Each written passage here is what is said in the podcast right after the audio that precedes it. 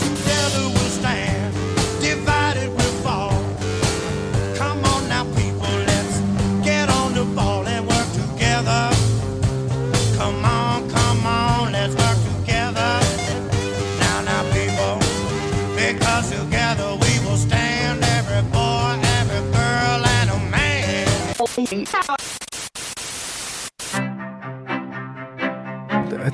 Man, kann es nicht immer nebenbei laufen lassen, weil sonst verpasst man was. Soziopod. Nee, nee, man muss mitdenken. Ja, ja, oder gefährlich. Soziopod. Herzlich willkommen zu einer neuen Ausgabe des Soziopods, die Nummer 53. Und die Nummer lässt vielleicht erahnen, dass wir heute wieder eine klassische Soziopod-Folge machen. Und ich begrüße wie immer recht herzlich Professor Dr. Nils Köbel. Guten Tag, ich begrüße wie immer Patrick Breitenbach. Ja, wir haben John Dewey Jawohl. im Gepäck. Du hast den vielmehr im Gepäck. Hm. Wir haben, glaube ich, schon mal ein bisschen was zu Dewey gemacht. Ja, ab und zu kam der mal so als reinge, reingeflossen. Auch bei den Live-Events hatten wir den mal. Und wir dachten uns aber, vielleicht lohnt es sich tatsächlich ein bisschen ausführlicher über Ja. Dewey zu sprechen und was er sonst so alles ähm, ge getan, gesagt und gemacht hat. Hm. Und ja, dann äh, legt er mal los. Ja, ist der zweite amerikanische Philosoph, den wir haben.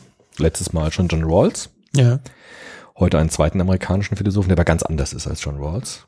John Rawls war ja eher aus der rationalistischen Ecke, Vertragstheorie, wie kann man so Prinzipien von gerechter Gesellschaft begründen. Und Dewey ist jetzt Pragmatist. Pragmatismus ist eine interessante Philosophie, in der in Amerika entstanden ist. Ähm, gucken wir uns gleich nochmal genauer an. Vielleicht vorab ein paar biografische Informationen. John Dewey, 1859 geboren in Vermont im Osten der USA, hat nach der Schule Philosophie studiert, klassisch, hat sich viel mit deutscher Philosophie auseinandergesetzt, mit Kant, Hegel, Fichte, Hölderlin und diesen Leuten, Leibniz, Die alten. die Alten. Das fand er interessant. War auch Hegelianer, Okay. lange Zeit, hat sich aber dann so ein bisschen davon entfernt. Und hat dann eine Uni-Karriere gemacht, hat eine Professur gehabt, war in Minnesota, in Michigan und ist dann 1894 in Chicago Professor geworden für Philosophie, Psychologie und Pädagogik. Das war noch zusammen, alles diese Fachbereiche, die haben sich ja dann erst im 20. Jahrhundert so aus, ausdifferenziert. Und hat dort auch die berühmte Laboratory School gegründet, die Laborschule, die Versuchsschule, über die werden wir heute ein bisschen sprechen müssen Mhm. und ist dann 1904 an die Columbia Universität nach New York gewechselt und ist dort geblieben bis zur Emeritierung, ist dann 1952 in New York verstorben. Ja. Das heißt ein langes Leben, 1859 bis 1952, Übergang 19. bis 20. Jahrhundert. Und tatsächlich, äh, wenn ich jetzt so ein bisschen auffrische meine fragmentarischen Kenntnisse in der amerikanischen Geschichte, waren das ja auch durchaus turbulente Zeiten.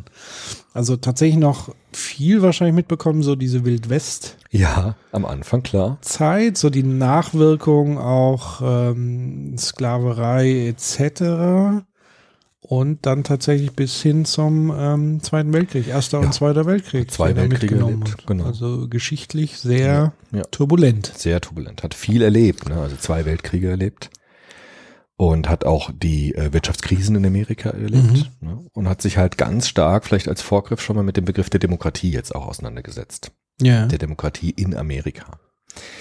Bevor wir dazu kommen, vielleicht noch ein bisschen was zur Philosophie am Anfang. Also bei Dewey ist interessant, ähm, die Philosophie erstmal zu erklären, aus welcher Ecke kommt der so. Ne? Und da ist jetzt ein interessantes Wort, das fallen muss, nämlich Pragmatismus. Mhm.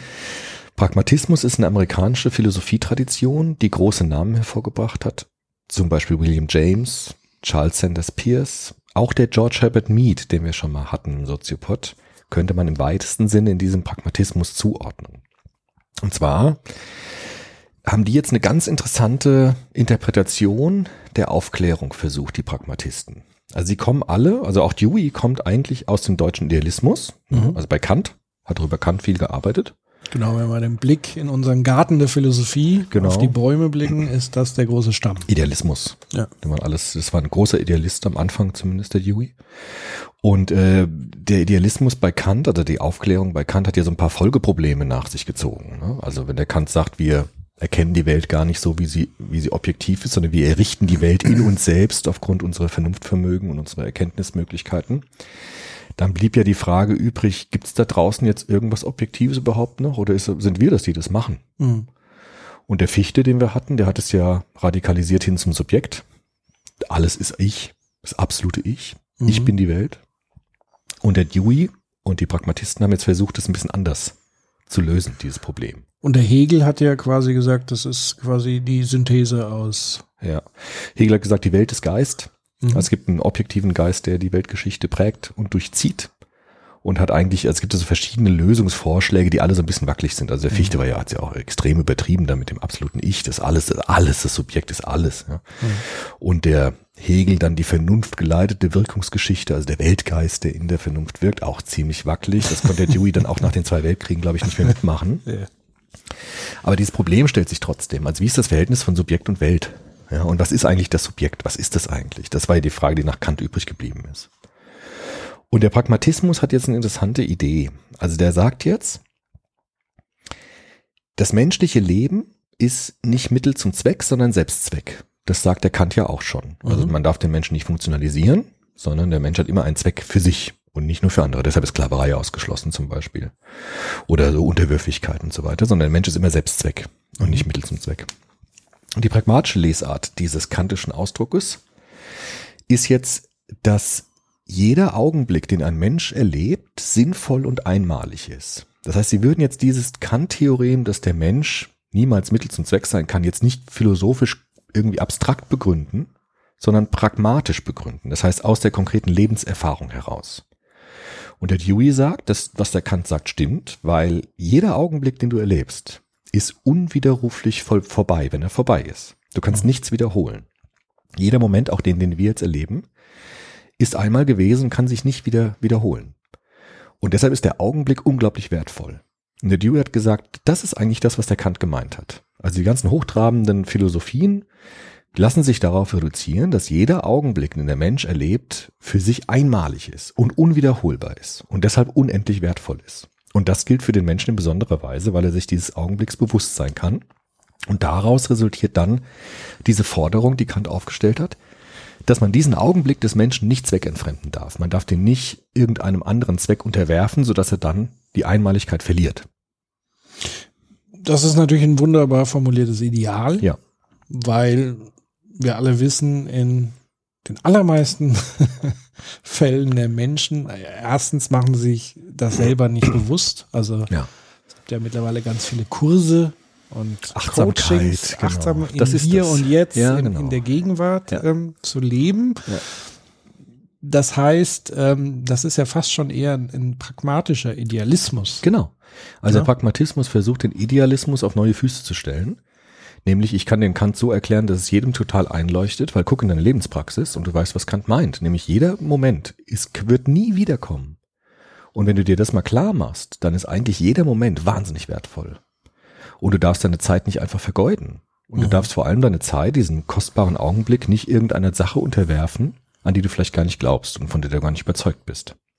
Und das war jetzt so die Dewey-Wendung von Kant mit diesem Augenblick, dieser ganz kostbare Augenblick, den er dann auch vor allem bei Kindern gesehen hat. Also dass Kinder sich so verlieren können in bestimmte Tätigkeiten und ganz im Augenblick versinken und da in so eine in so einen Flow hineinkommen.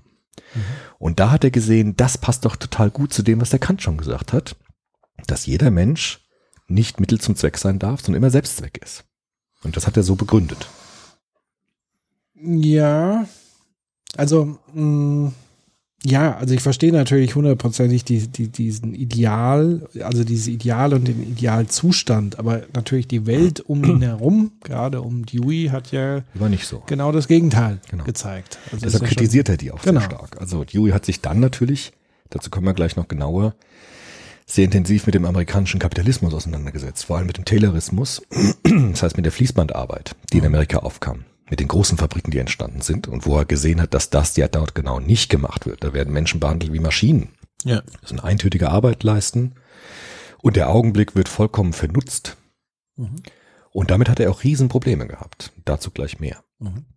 Das zweite Ding, was die Pragmatisten gemacht haben, war dieses Frage jetzt von Subjekt und Welt zu erklären.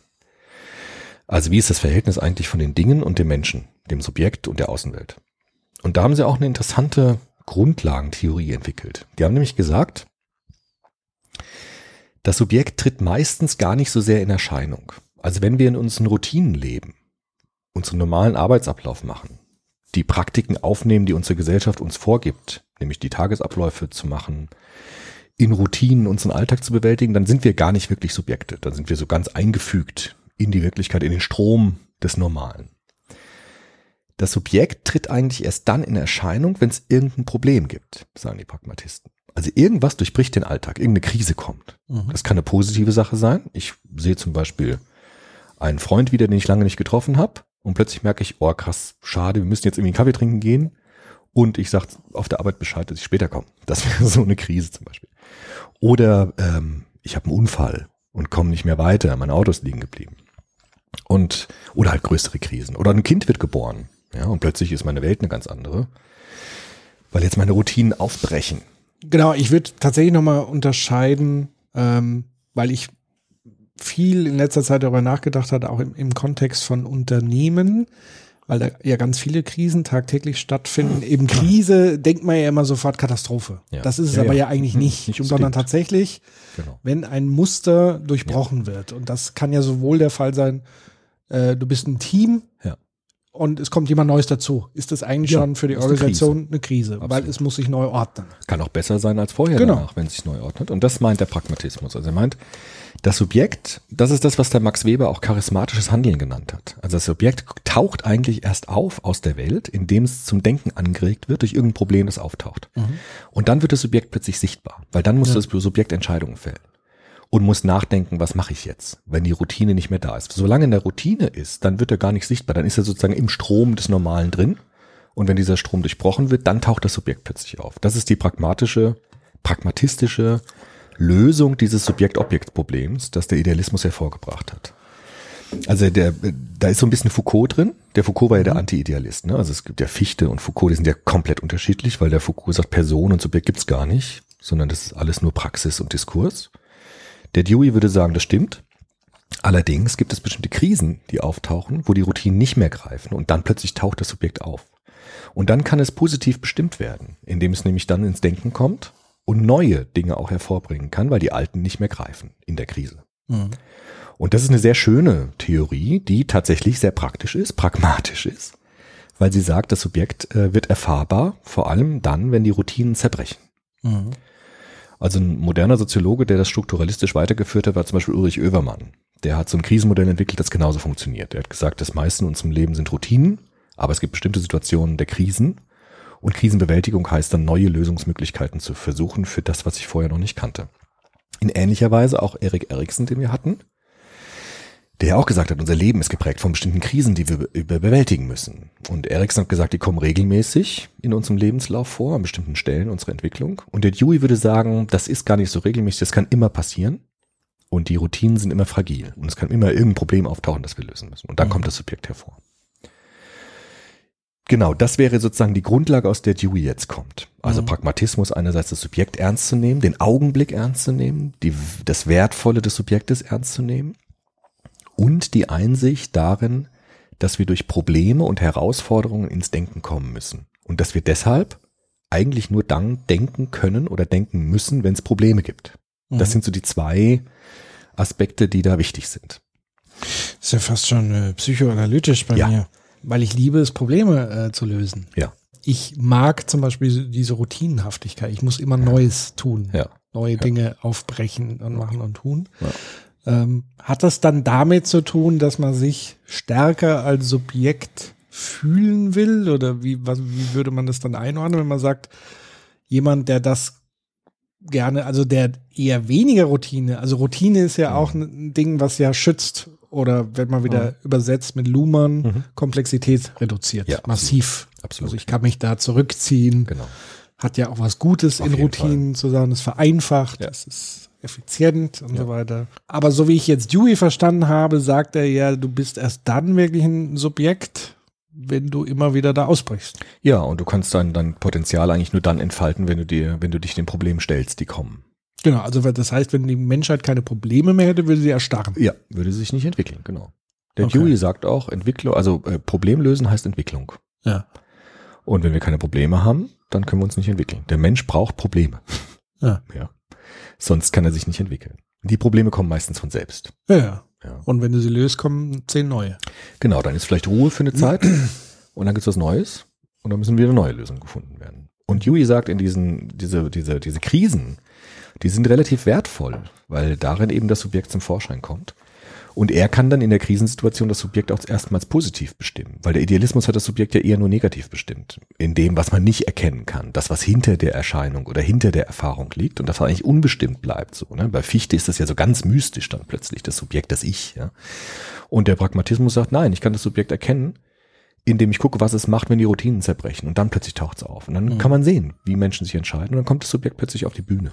Mhm. Und das ist so die Lösung des Pragmatismus hinsichtlich dieser Krise und Subjekt-Welt-Konstellation. Hat Popper da tatsächlich auch in die Richtung was geschrieben? Ja. Das ganze Leben ist Problemlösen oder so in die Genau. gar Richtung? nicht so ganz anders. Also Popper ist ja kritischer Rationalist, der würde das nochmal erkenntnistheoretisch weiterführen. Aber da taucht das auch in gewisser Weise auf. Mhm. Der wird es ja vor allem für die Wissenschaft dann sagen. Ne? Also wenn irgendeine Theorie sich nicht bewährt, weil irgendwas dazwischen kommt, braucht man eine neue Theorie. Der hat das auf die Wissenschaftlichkeit gemünzt und Pop und, und der Dewey sagt, das ganze Leben ist im Grunde so pragmatisch aus der Lebenspraxis heraus. Mhm. Äh, hat er diese Theorie entwickelt. Nicht nur er, sondern andere auch, aber das ist diese Tradition des Pragmatismus. Genau, Popper hat, glaube ich, noch mit äh, Biologie argumentiert, Genau, zu ja. sagen, da Stichwort Evolution Ja. eben zu sagen, die ganze Evolution besteht aus Problemlösung letztendlich. Genau, ja. Und äh, das ist eigentlich eine sehr schöne Theorie, Mhm. aus der er jetzt zweierlei ableitet, nämlich einmal seinen Demokratiebegriff und andererseits seinen Er- Erziehungsbegriff. Die beiden Dinge hängen dann eng miteinander zusammen. Fangen wir gleich mit dem Demokratiebegriff mal an, Mhm. weil das ist jetzt ja auch aktuell ja, mit so Wahlen und so. Ja, Erziehung hängt meistens äh, bei Ja. Demokratie mit dran. Genau. Bildung.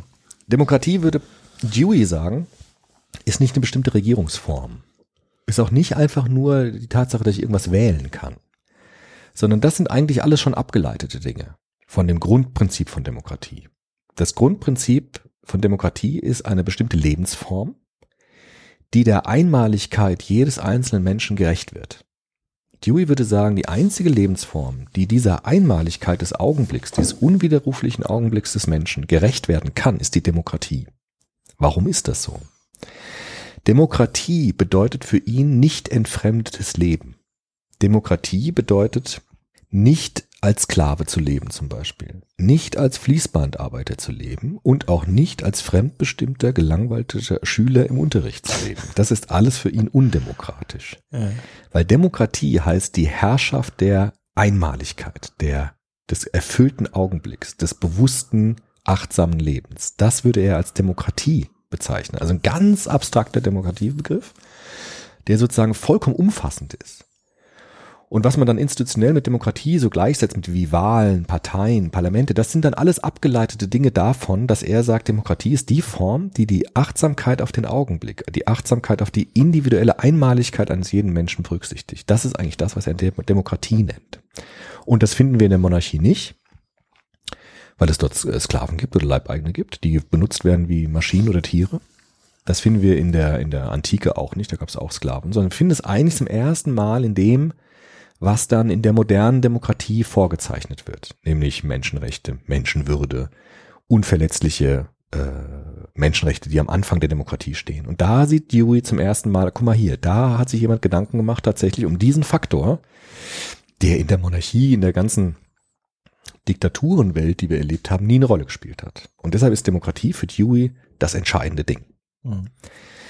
Jetzt sagt aber Dewey, wir leben in einer, in einer Arbeitswelt, die hat er in Amerika gesehen, äh, die nicht dem entspricht. Also wir haben die Fließbandarbeiter in den Automobilfabriken in Detroit zum Beispiel oder in anderen Großstädten.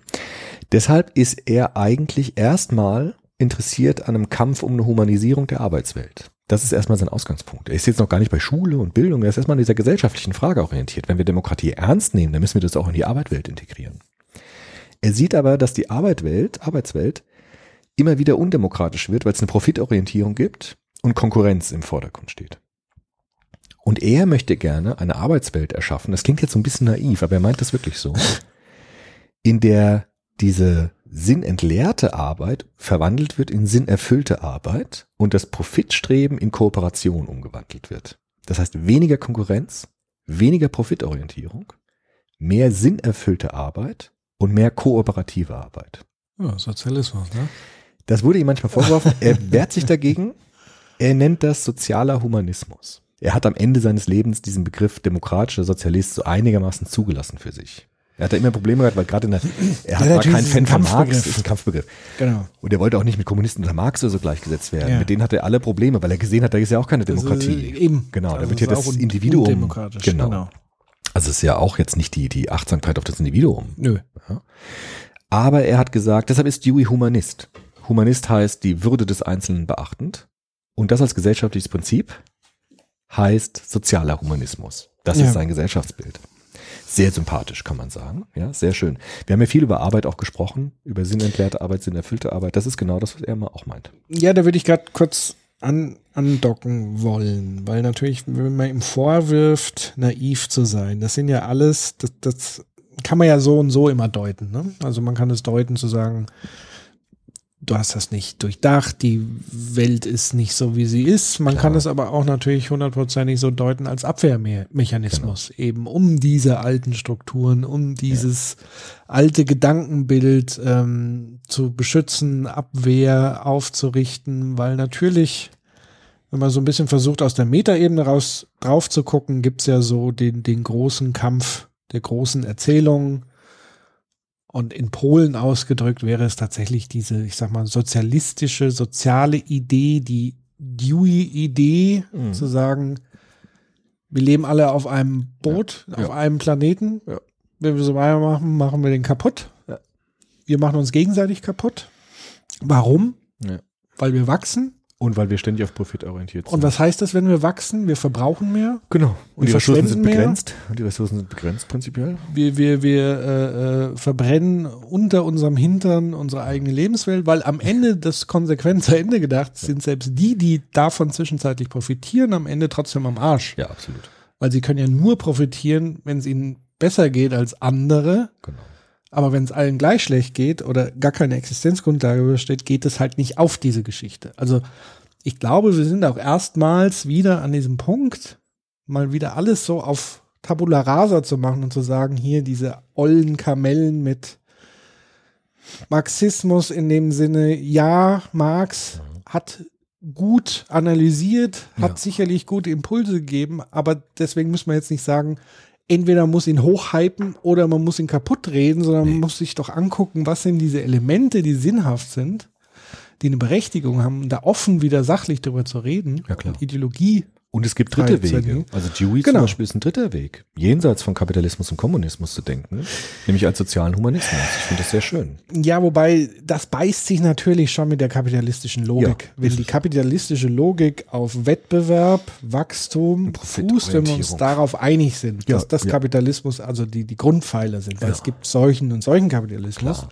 dann steht es natürlich im krassen. Gegensatz zu dem anderen Ansatz zu sagen, kooperativ zu sein. Ressourcen zu teilen, Ja. gemeinsam das Beste aus uns allen herauszuholen als Spezie, Ja. den das Planeten Ist, das würde Dewey auch sagen. Genau.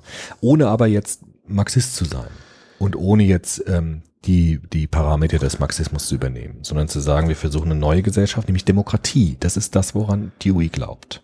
Und was halt das Schöne ist und deswegen auch das Gute, hört euch die Folge davor an, nämlich John Rawls. Damit kann man nämlich jetzt auch anknüpfen Ja. mit Dewey, nämlich zu sagen, das hat erstmal nichts mit Ideologien und naiver Vorstellung zu tun, sondern es ist auch ganz pragmatisch Genau. und vernünftig, auch im Sinne von Kant. Ja. Wenn du dir nämlich die Frage stellst, in welcher Welt will ich eigentlich leben? Genau. Und für wen soll es gerecht sein? Ja. Und bei Rawls zu sagen, mach so, wie, wie es dir persönlich gefällt, Ja. aber du weißt halt nicht, wo du landest. Und von daher ist das Ja. keine äh, äh, irgendwelche spinnerte Fantasie, sondern es ist reine, pragmatische, vernunftorientiertes Denken, Genau, deshalb Pragmatismus. wenn man sich Nur- darauf einlässt. Wenn man es auf einlässt. Nur die Pragmatisten, John Dewey, William James, die würden sagen, die Rationalität reicht nicht aus. Also die Ja. Rationalität ist wichtig, um das zu begründen, das herzuleiten. Das würde er genauso tun. Da würde er auch mit Rawls zum Beispiel keine Probleme haben. Aber ähm, was er Rawls vielleicht ein bisschen vorwerfen, vorwerfen würde, wäre, dass es sowas geben muss wie ein Glauben an Menschenwürde. So Ja. etwas wie eine Erfahrung des, des besonderen Augenblicks. Das ist kein wirkliches Argument, sondern es ist eine Erfahrung. Deshalb ist bei Dewey der Erfahrungsbegriff im Zentrum. Das ist bei William James, jetzt einen anderen Pragmatisten genommen, genauso. Der hat jetzt ganz viel, vielleicht so als Exkurs mal, bevor wir bei Dewey weitergehen, sich mit Religion ganz stark beschäftigt. William James hat ein tolles Buch geschrieben, Die Vielfalt der religiösen Erfahrung heißt es. Und da hat er auch gesehen, Religion kann man nicht einfach nur argumentieren. Also kein Argument der Welt würde einen Atheisten zum Gläubigen machen. So wie die Liebe ja auch nicht erklärt. Genau, genau, das hatten wir auch schon im Soziopod gemacht. Deshalb hat auch äh, William James Biografien gesammelt, welche Erfahrungen im Leben dazu führen, dass Menschen sich an solche Werte binden. Jemand, der das heute macht, ist Hans Joas zum Beispiel, so ein Neopragmatist.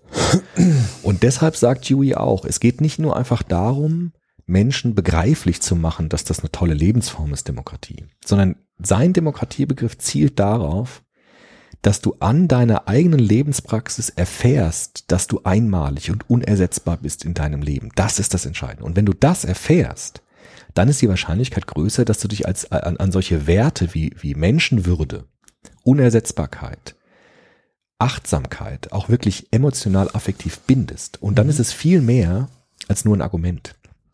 Und deshalb sagt Dewey, es reicht nicht einfach nur äh, zu argumentieren, sondern wir müssen Demokratie als Lebensform ernst nehmen, sodass Menschen erfahren in ihrem Leben, dass diese Grundwerte der Demokratie für sie einen Sinn ergeben und für sie sinnvoll sind in ihrer Lebenspraxis. Das ist das Pragmatistische an, an John Dewey. Ja. Ja. Also das ist ja ganz anders als Habermas. Also Habermas würde ja sagen, wir setzen uns zusammen im Diskurs und das bessere Argument zählt. Ja. Das ist ja so kantianisch gedacht. Und John Dewey sagt, das reicht nicht, sondern wir brauchen Communi- Communities, Gemeinschaften, in denen wir gemeinsam leben und in denen wir erfahren, was Demokratie ist, indem wir nämlich die Einmaligkeit des anderen Menschen wirklich zur Erfahrung bringen. Und Ja. ich merke, dass du unersetzbar bist. Und ich merke, dass wir den Augenblick, den wir miteinander teilen, der wird nie wiederkommen. Und diese Achtsamkeit auf diese Erfahrung, das ist das, was Dewey will. Aber das muss man natürlich lernen. Das muss man lernen. Deshalb. Sozialer Humanismus ist sein Ziel.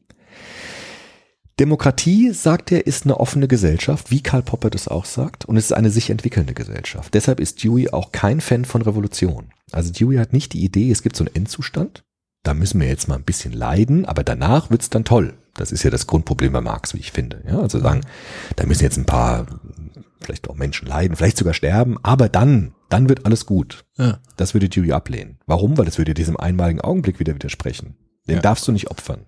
Ja. Für eine Welt, von der du doch gar nicht weißt, wie sie sein wird. Deshalb sagt Dewey, es gibt keinen Weg zur Demokratie, sondern Demokratie selbst ist der Weg. Also ich muss mit Menschen zusammen das einüben, wie das geht. Und ich muss es, sie erfahren lassen können, wie das funktioniert.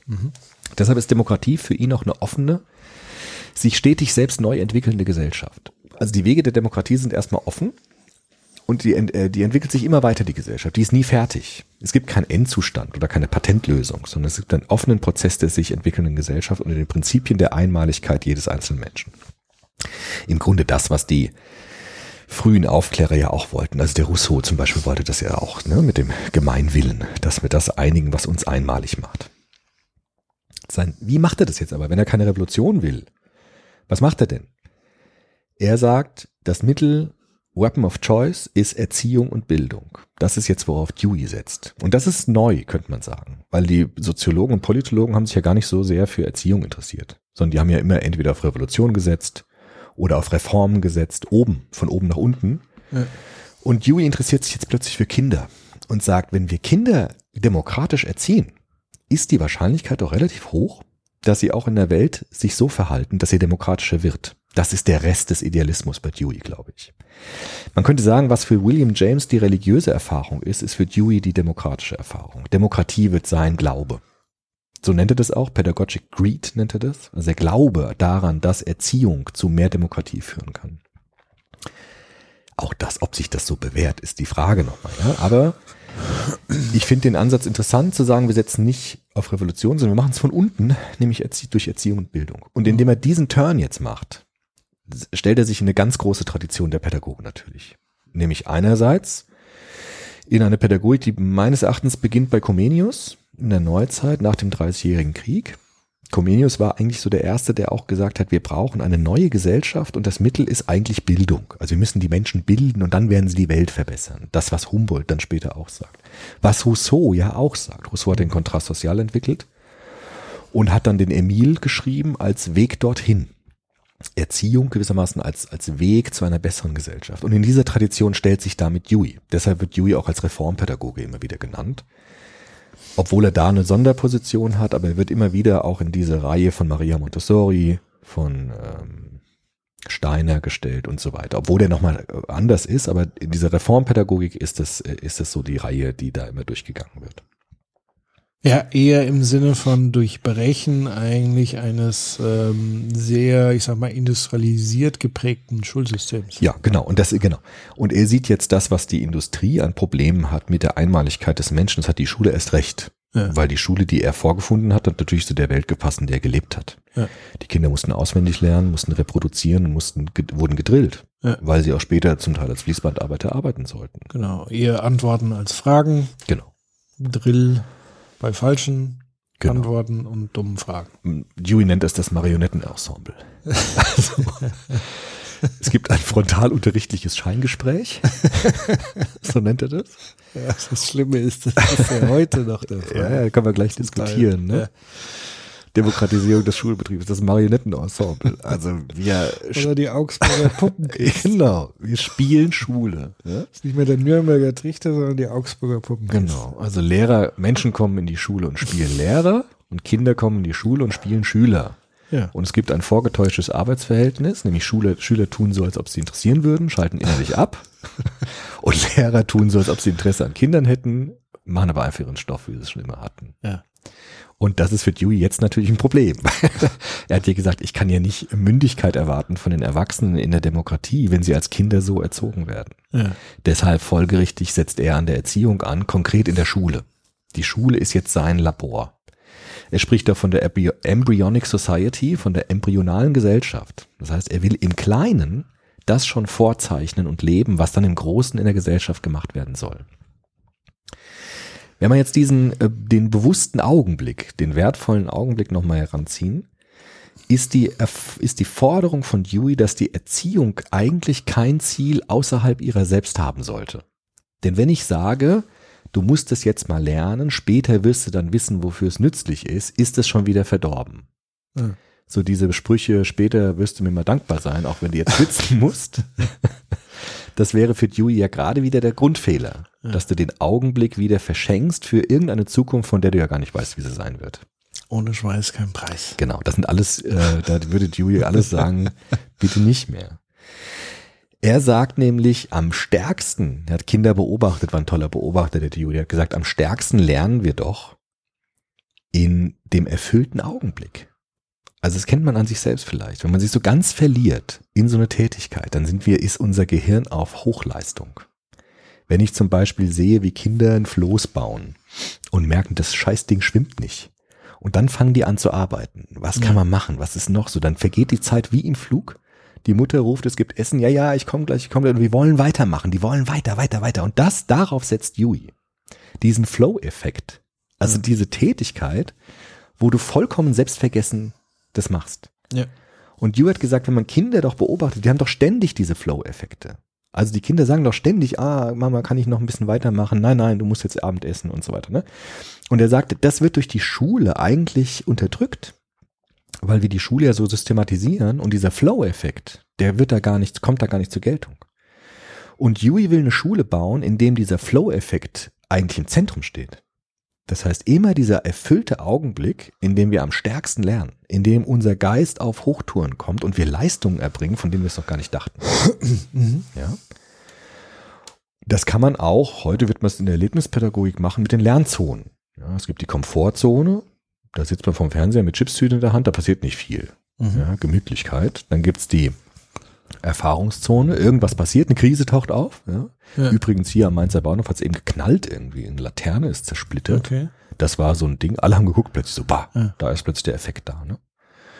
Und dort lernt man was, dort lernt man am meisten. Und es gibt die Panikzone, wenn es zu viel Irritation ist und es mich überfordert, dann ist nur Flucht. Und das würde man heute in der Erlebnispädagogik so sagen. Und der Dewey will in diese Lernzone hinein. Das heißt, Was ja gleichzeitig der Flow-Zustand ist, also die Theorie des Flows ist ja genau der Grad zwischen Unterforderung und Überforderung. Genau, heute würde man das Flow-Effekt nennen. Der, es gibt so einen Psychologen, der heißt Csikszentmihalyi heißt Ja, der. ja, der hat so einen komischen Der, Namen. genau. Csikszentmihalyi. so heißt Ich habe ich hab aufgegeben, Genau. nachzudenken, wie er heißt, weil ich es eh nicht hätte aussprechen. Csikszentmihalyi heißt der. Hi. Genau. Und der hat es jetzt sehr schön beschrieben. Genau. Der hat ja auch so phänomenologisch gesammelt. Wo, wo gibt's das überall? Bei der Musik gibt's das, Ja. ne? Oder bei Kunst, also wenn, wenn jemand malt oder so. Ja. Oder auch Mathematiker, der irgendwie vor seinen Formeln sitzt. Oder Naturwissenschaftler, der, der im Labor sitzt. Ja, der hat, die haben alle diesen, diesen Flow-Effekt. Und was mir da halt einfällt, ist, weil wir gerade auch Kinder und heute, wo dieser Flow-Effekt immens hoch ist, ist tatsächlich bei Computerspielen. Ja, das stimmt, das ist wahr, ja. Ja, weil du genau in dieser Erfahrungszone bist. Also du bist immer, also du bist, das ist ja auch der Unterschied zwischen Fernsehkonsum. Ja, Fernsehkonsum ist wirklich rein passiv. Ja. Du hast zwar so ein gewisses, aber du hast keinen aktiven Part und du sollte jeder, der sich mit Lernen befasst, sollte mal ein Computerspiel spielen, weil es die perfekte Anordnung ist, was über Lernen zu erfahren, weil du immer also ein gutes Spiel hält dich immer kurz. Also ein Spiel ist scheiße, wenn es zu leicht ist und es ist scheiße, wenn es zu schwer ist. Frustrierend, wenn es zu schwer Und ist. es muss gleichzeitig aber diesen Fortschritt eingebaut haben und diesen, dieses Feedback-Ding. Also Compu gute Computerspiele sagen dir auch auf der Metaebene sehr viel über Lernprozesse aus. Stimmt, da kann man, kann man sich inspirieren lassen vielleicht. Auf jeden Fall. Und es zeigt, warum sowas im Vergleich natürlich zu dem ähm, Marionettenensemble für Kinder und Jugendliche tausendmal attraktiver ist, weil sie genau eigentlich diese Erfahrung dort erhalten, die sie eigentlich in der Schule hätten kommen müssen. Weil Ja. das liegt nicht daran, dass die Kinder auf Pixel starren Nee. oder die Ästhetik besonders anziehend oder dass sich Leute überlegen, irgendwelche Belohnungstrigger im Gehirn. Ja, die Belohnungstrigger die kommen ja. werden angesprochen, aber die kann ich genauso in der Schule ansprechen mit einem ansprechenden Projektunterricht, wenn ich einen Floß baue und so weiter. Das sind diese Erfahrungsmomente und die vermisst man halt einfach im schulischen Kontext und wundert sich dann gleichzeitig, warum die denn vor Ja. Computern sitzen und sich da ihre Lernerfahrungen holen. Jetzt mit Stichwort Computer. Dewey war halt so ein Fan von der klassischen Pestalozzi, also Pestalozzi auch ein klassischer Pädagoge, Rousseau-Schüler. Der hat gesagt, Erziehung muss immer für Kopf, Herz und Hand sein. Das ist so ein klassisches Wort. Da sagte Dewey auch, ich muss so eine umfassende Bildung Kindern ermöglichen, also Handwerk ausbilden, intellektuelle Fähigkeiten ausbilden und Herz ist Sittlichkeit. Man könnte sagen, moralisches Urteil bei Kohlberg oder so. Ja, also die, äh, selbstgefundene Prinzipien, die man, nach denen man lebt. Und so sagt er in seiner Laboratory, Laboratory School, 1896 gegründet, sehr früh, ne? Sehr früh. Alles lange, lange her, vor den Weltkriegen, ne? Wie gesagt, es war Wilder Westen. Wilder Westen fast noch, genau. Ja, im Mittleren Westen. Also Da nach. Da, jo, Ja. da gründete er diese Versuchsschule, ist eine, mit Kindergarten angeschlossen von der äh, Chicago Universität. Die haben gesagt, okay, dann, dann macht das doch mal. Ja. Und Dewey hat es dankbar entgegengenommen und hat versucht, das mal umzusetzen. Das heißt, Dewey war nicht nur Theoretiker, er war Pragmatiker. Er hat es auch wirklich gemacht. Und äh, er sagt jetzt natürlich, wenn wir das ernst nehmen, brauchen wir Projekte. Ja. Das heißt, wir schaffen eine Lernumwelt für die Kinder erstmal. Also die nicht ein Schulraum, wo nur Bänke drinstehen und Tafel, sondern wir brauchen was zum Anfassen, zum, zum Anschauen. Das heißt, wir brauchen Materialien unterschiedlicher Art. Wir brauchen Werkstätten. Wir brauchen Bibliotheken, wenn wir was nachschlagen müssen. Und wir brauchen so, so Natur, Schulgarten. Ja. Und dann, wenn wir das machen, werden die Kinder fast automatisch irgendwie was machen. Die werden, er hat gesehen, Kinder äh, sind stundenlang mit Staudämmen beschäftigt, die nicht dicht sind und dann müssen sie noch mehr Matsch holen und das Ding abdichten und das kann ganz, das kann ganzen Tag ausfüllen. Und er, Dewey sagt, selbst wenn dieser Staudamm nie dicht wird, ist dieser Tag nie verloren, weil die Kinder dort unglaublich viel gelernt haben. Auch das Scheitern gehört dazu, dass man sieht, man kann nicht jeden Fluss stauen. Es geht einfach nicht. Ja. Und selbst wenn das nie gelingt, das Projekt, ist das, ist dieser Tag nicht verloren. Ja. Und deshalb versucht Dewey, alle möglichen Erfahrungen, die das Leben bietet, in die Schule hineinzuholen. Dass der Ort, Schule, ein Lernort wird und ein Lebensort, in dem das Leben in die Schule kommt. Und deshalb sagt er einerseits, wir brauchen eine Lernumwelt und wir müssen Projektarbeit machen, die Schüler mitgestalten, auch mitbeschließen, sodass es dann eine intrinsische Motivation an der Sache selbst gibt. Das Lernen, was dann kommt, ist fast die Nebenwirkung dann eigentlich nur. Also es geht dann gar nicht darum, Schülern zu sagen, du musst das jetzt lernen, weil du es später mal brauchst. sondern zu sagen, wir machen ein super spannendes Projekt, aber ich, ich brauche gar nicht so unbedingt jetzt festzulegen, was dort gelernt wird, weil das Lernen, das läuft dann nebenbei. Aber das gerade deshalb ist es unglaublich wirkungsvoll. Ja?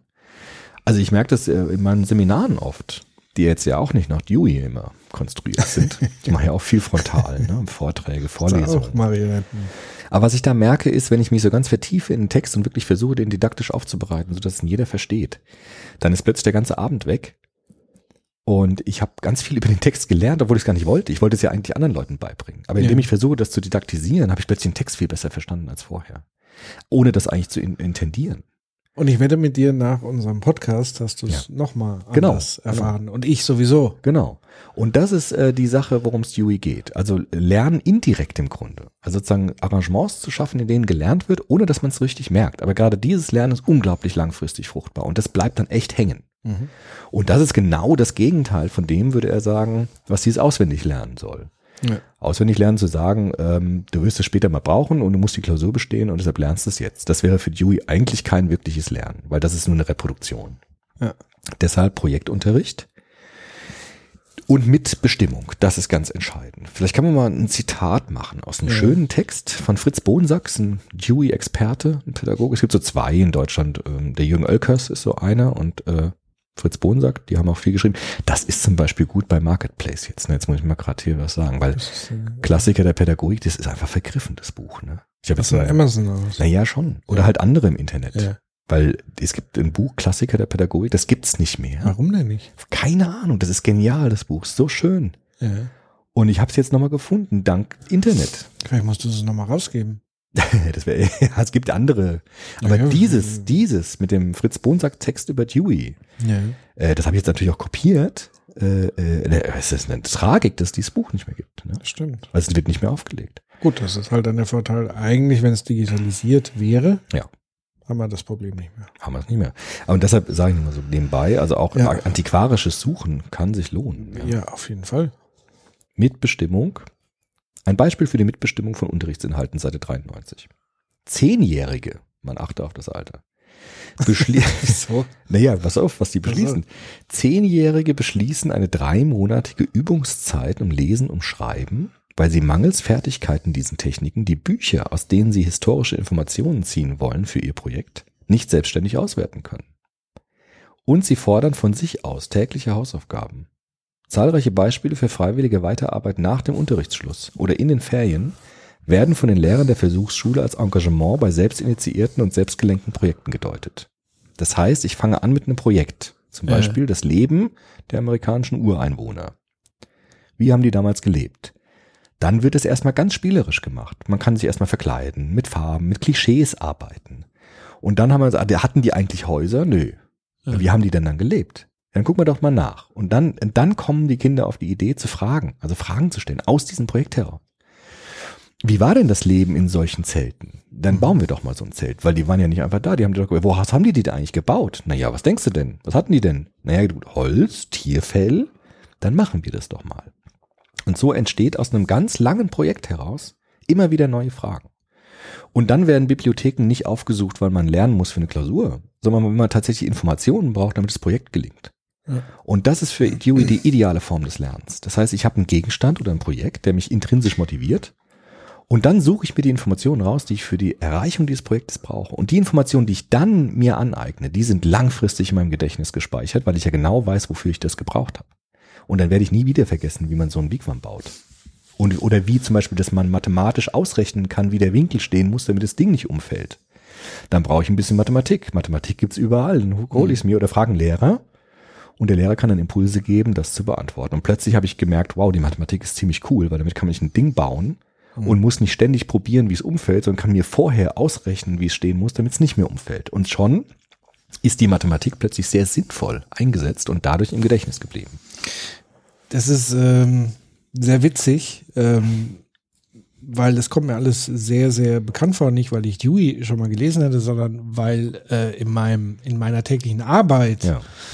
Ich befasse mich ja viel mit Innovation und muss ja viele neue Sachen und so weiter. Da gibt's ja Projektarbeit, Mhm. sag ich mal. Ja, ist ja auch Und, Projekte, und genau. das, was Dewey oder du von Dewey und wie er es beschrieben hat, das ist eigentlich auch der Idealfall, wenn du in Unternehmen oder generell neue Dinge erschaffen willst und Innovationen erstellen willst. Mhm. Also wie, wie geht man da vor? Wie würde ich da vorgehen? Oder wie habe ich heute, gerade heute habe ich wieder ein neues Projekt angefangen, so zu arbeiten.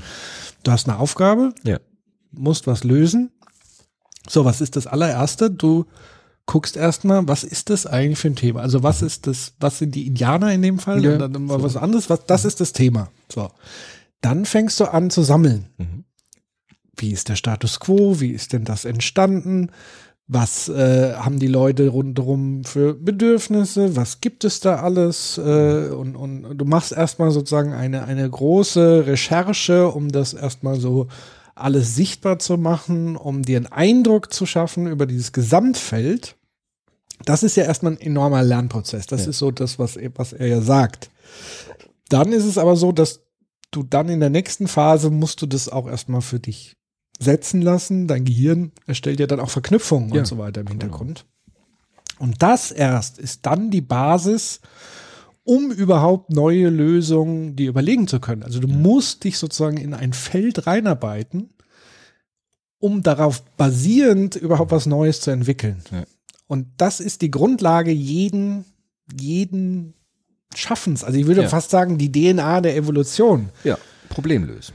Genau, also aber um Probleme zu lösen, musst du sie auch erstmal umfänglich erfassen. Genau. Das, Das ist so die, die ist Problem? Grundlage. Ja, genau. genau. das ist dies, das, was du als allererstes brauchst. Und was ich auch ähm, spannend finde, ist natürlich auch dann bei uns in der Arbeit. Angenommen, du, du, du hast dann ein Ding, wo es eine technische Lösung bräuchte. Mhm. Dann holst du natürlich jemanden, der die technologische Erfahrung hat, Mhm. erklärst ihm, worum geht's denn und erklärst ihm erstmal das ganze Themenfeld. Dann fängt der an zu rattern und kommt dann mit seiner Expertise und sagt, ähm, das könnte die Lösung sein. Das heißt, dieses interdisziplinäre Arbeiten ist ganz wichtig. Dieses gemeinsame Verständnis entwickeln Mhm. ist ganz wichtig, um gemeinsam mit verschiedenen Perspektiven auf das Thema eine gute Lösung zu finden. Genau. Wobei Dewey Und dieses Ausprobieren ist Ja. auch ganz wichtig. Ja, genau, ob's klappt. Also Prototypen bauen genau Prototypen und bauen. testen. Ja. Und würde- scheitern. Und scheitern, genau. Dewey würde auch aber vielleicht sagen, diese Projekte sollen von den Schülern auch mitbestimmt werden. Also was das, sie sollen nicht vorgegeben werden, sondern sie gemeinsam auch beschlossen werden. Und man soll in jeder Unterrichtseinheit auch gucken, wo waren wir, was wollen wir, wie soll es weitergehen mit dem Projekt, sodass Mhm. die Schüler dann auch teil, geteilt, also te- Anteil nehmen an der Mitbestimmung dieses Projektes. Und wenn man das jetzt ernst nimmt, hat Dewey eigentlich was ziemlich Geniales erfunden. Das klingt jetzt sehr nachvollziehbar, weil ich glaube, jeder kennt diese Momente, wo wir in so einer Tätigkeit drin waren und die Zeit vergessen haben. Und da haben wir unglaublich viel gelernt. Und sei es auch nur ein gelingendes Gespräch zu haben, ne? am lauen Sommerabend über ein Thema zu diskutieren und die Zeit verfliegt einfach so, weil es so spannend ist, dass ich einfach nicht aufhören will zu reden. Und dann wird es schon spät abends und man ist übermüdet dann am nächsten Tag. Aber es hat sich gelohnt, weil man da unglaublich viel voneinander erfahren hat. Und Dewey sagt, wenn wir das ernst nehmen in Schulen, dann schaffen wir eigentlich die Aufhebung der, der, der Trennung von Sozialisation und Subjektwerdung. Also der klassische Sozialisationsbegriff heißt ja Vergesellschaftung, Bourdieu, Habitus, Kapitalsorten, die Formung des Menschen aus seinem Milieu heraus. Und Dewey sagt, durch diese Art der Erziehung ist eigentlich so Sozialisation selbstbestimmt. Also Sozialisation und Selbstentwicklung sind dann zwei Seiten der gleichen Medaille, weil ich nicht mehr Objekt meiner Sozialisation bin, sondern gleichzeitig auch Subjekt meiner Sozialisation bin. Und damit hätte er Bourdieu in gewisser Weise ausgehebelt, tatsächlich. Also ich glaube, wenn es eine Antwort gibt auf Bourdieu, dann wäre das tatsächlich so ein Bildungsbegriff, wie Dewey ihn vorsieht. Dass man tatsächlich nicht Lernziele vorgibt und dann den Habitus ausbilden muss, um dann erfolgreich zu sein, sondern zu sagen, ich nehme die Sozialisation, die, die Einführung meiner Person in die Gesellschaft in die eigene Hand und äh, habe eine produktive, eine produktive Lernerfahrung für das, was ich brauche, um in einer Gesellschaft handlungsfähig zu sein. Das heißt, dieses Innen und Außen, Fremdbestimmung und Selbstbestimmung, die laufen dann plötzlich ganz nah beieinander. Und das wäre tatsächlich ein neuer Begriff von Sozialisation, den Dewey auch vorgesehen hat, der jetzt nicht mehr stark mit Formung zu tun hat, sondern ganz stark mit Selbstbestimmung zu tun hat. Und das ist natürlich eine tolle, äh, eine tolle Idee. Das heißt, Individuierung und Sozialisierung fallen eigentlich zusammen, wenn man das so macht, konsequent mit Kindern. Ja, wobei natürlich, da wäre ich jetzt ein bisschen skeptisch, dass das von ganz alleine ähm, so läuft und auch so dieses, sag ich mal, rein, jeder entscheidet gleichsam mit. Das wird ja nicht der Fall sein. Also das heißt, Sozialisation wird trotzdem stattfinden durchs Elternhaus, durch Ja, andere Faktoren. Ja. So. Das heißt, es muss dann erst recht eine Art moderierende Funktion geben, die auch darauf achtet, dass gewisse Kräfte, also wir haben ja immer dann Gruppenverhalten auch. Ja. Eine Gruppe ist ja immer ganz unterschiedlich, es gibt unterschiedliche Rollen innerhalb der Gruppe.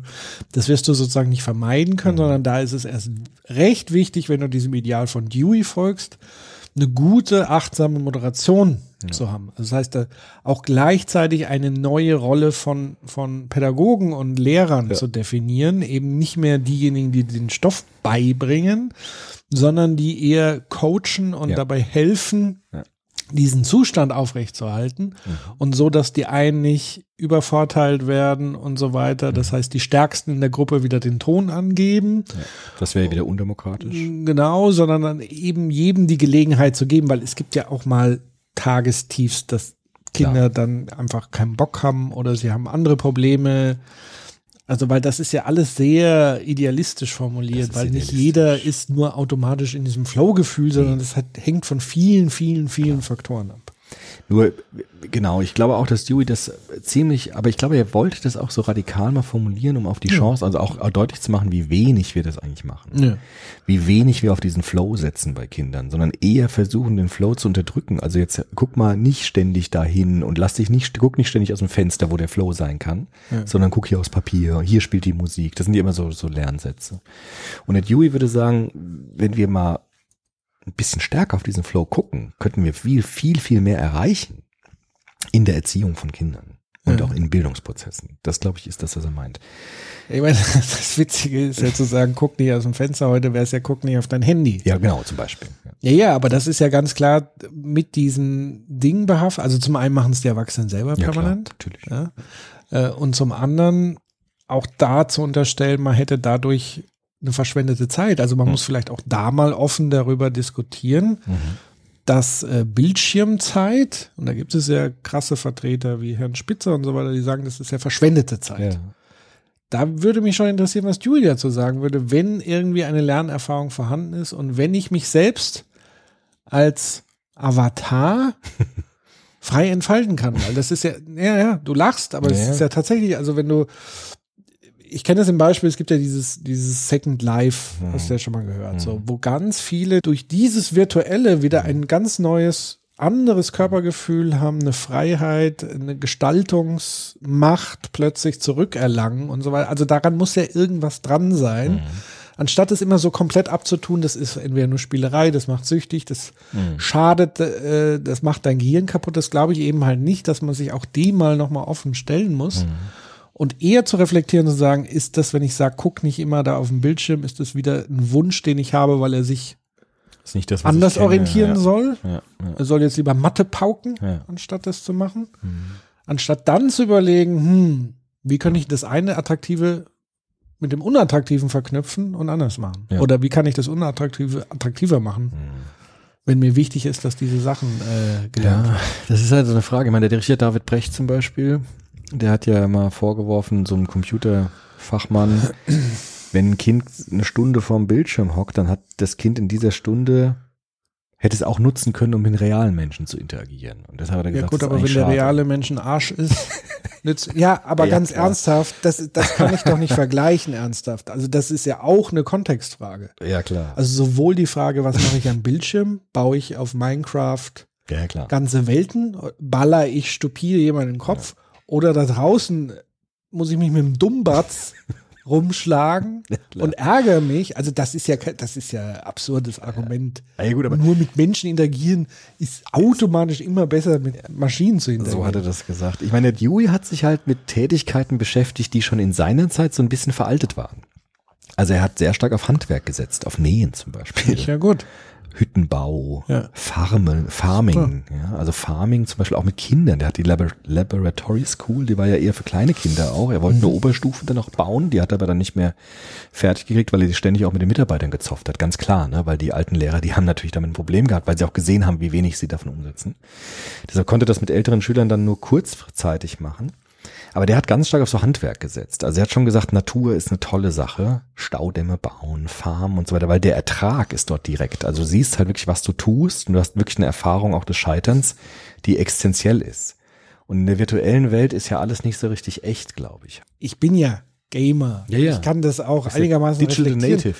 Du bist in dem Moment versunken und du hast natürlich nicht die super haptische Erfahrung, aber ich glaube, dass dein Gehirn eine ähnliche Erfahrung hat. Also gerade wenn du ein Spiel hast wie Minecraft, wo du unfassbar viel aufbauen kannst, wo du einen Staudamm bauen könntest. Das kannst du auch in der echten Welt machen. Ja, aber das, das wäre ja mein Thema zu sagen. Also zum einen, ich kann es virtuell machen, habe ähnliche ähm, Emotionen dabei, also eine ähnliche Befriedigung, so Dinge zu bauen, zu beobachten. Okay, der, der Flow ist da. Der Flow ist da. Das glaube ich auch.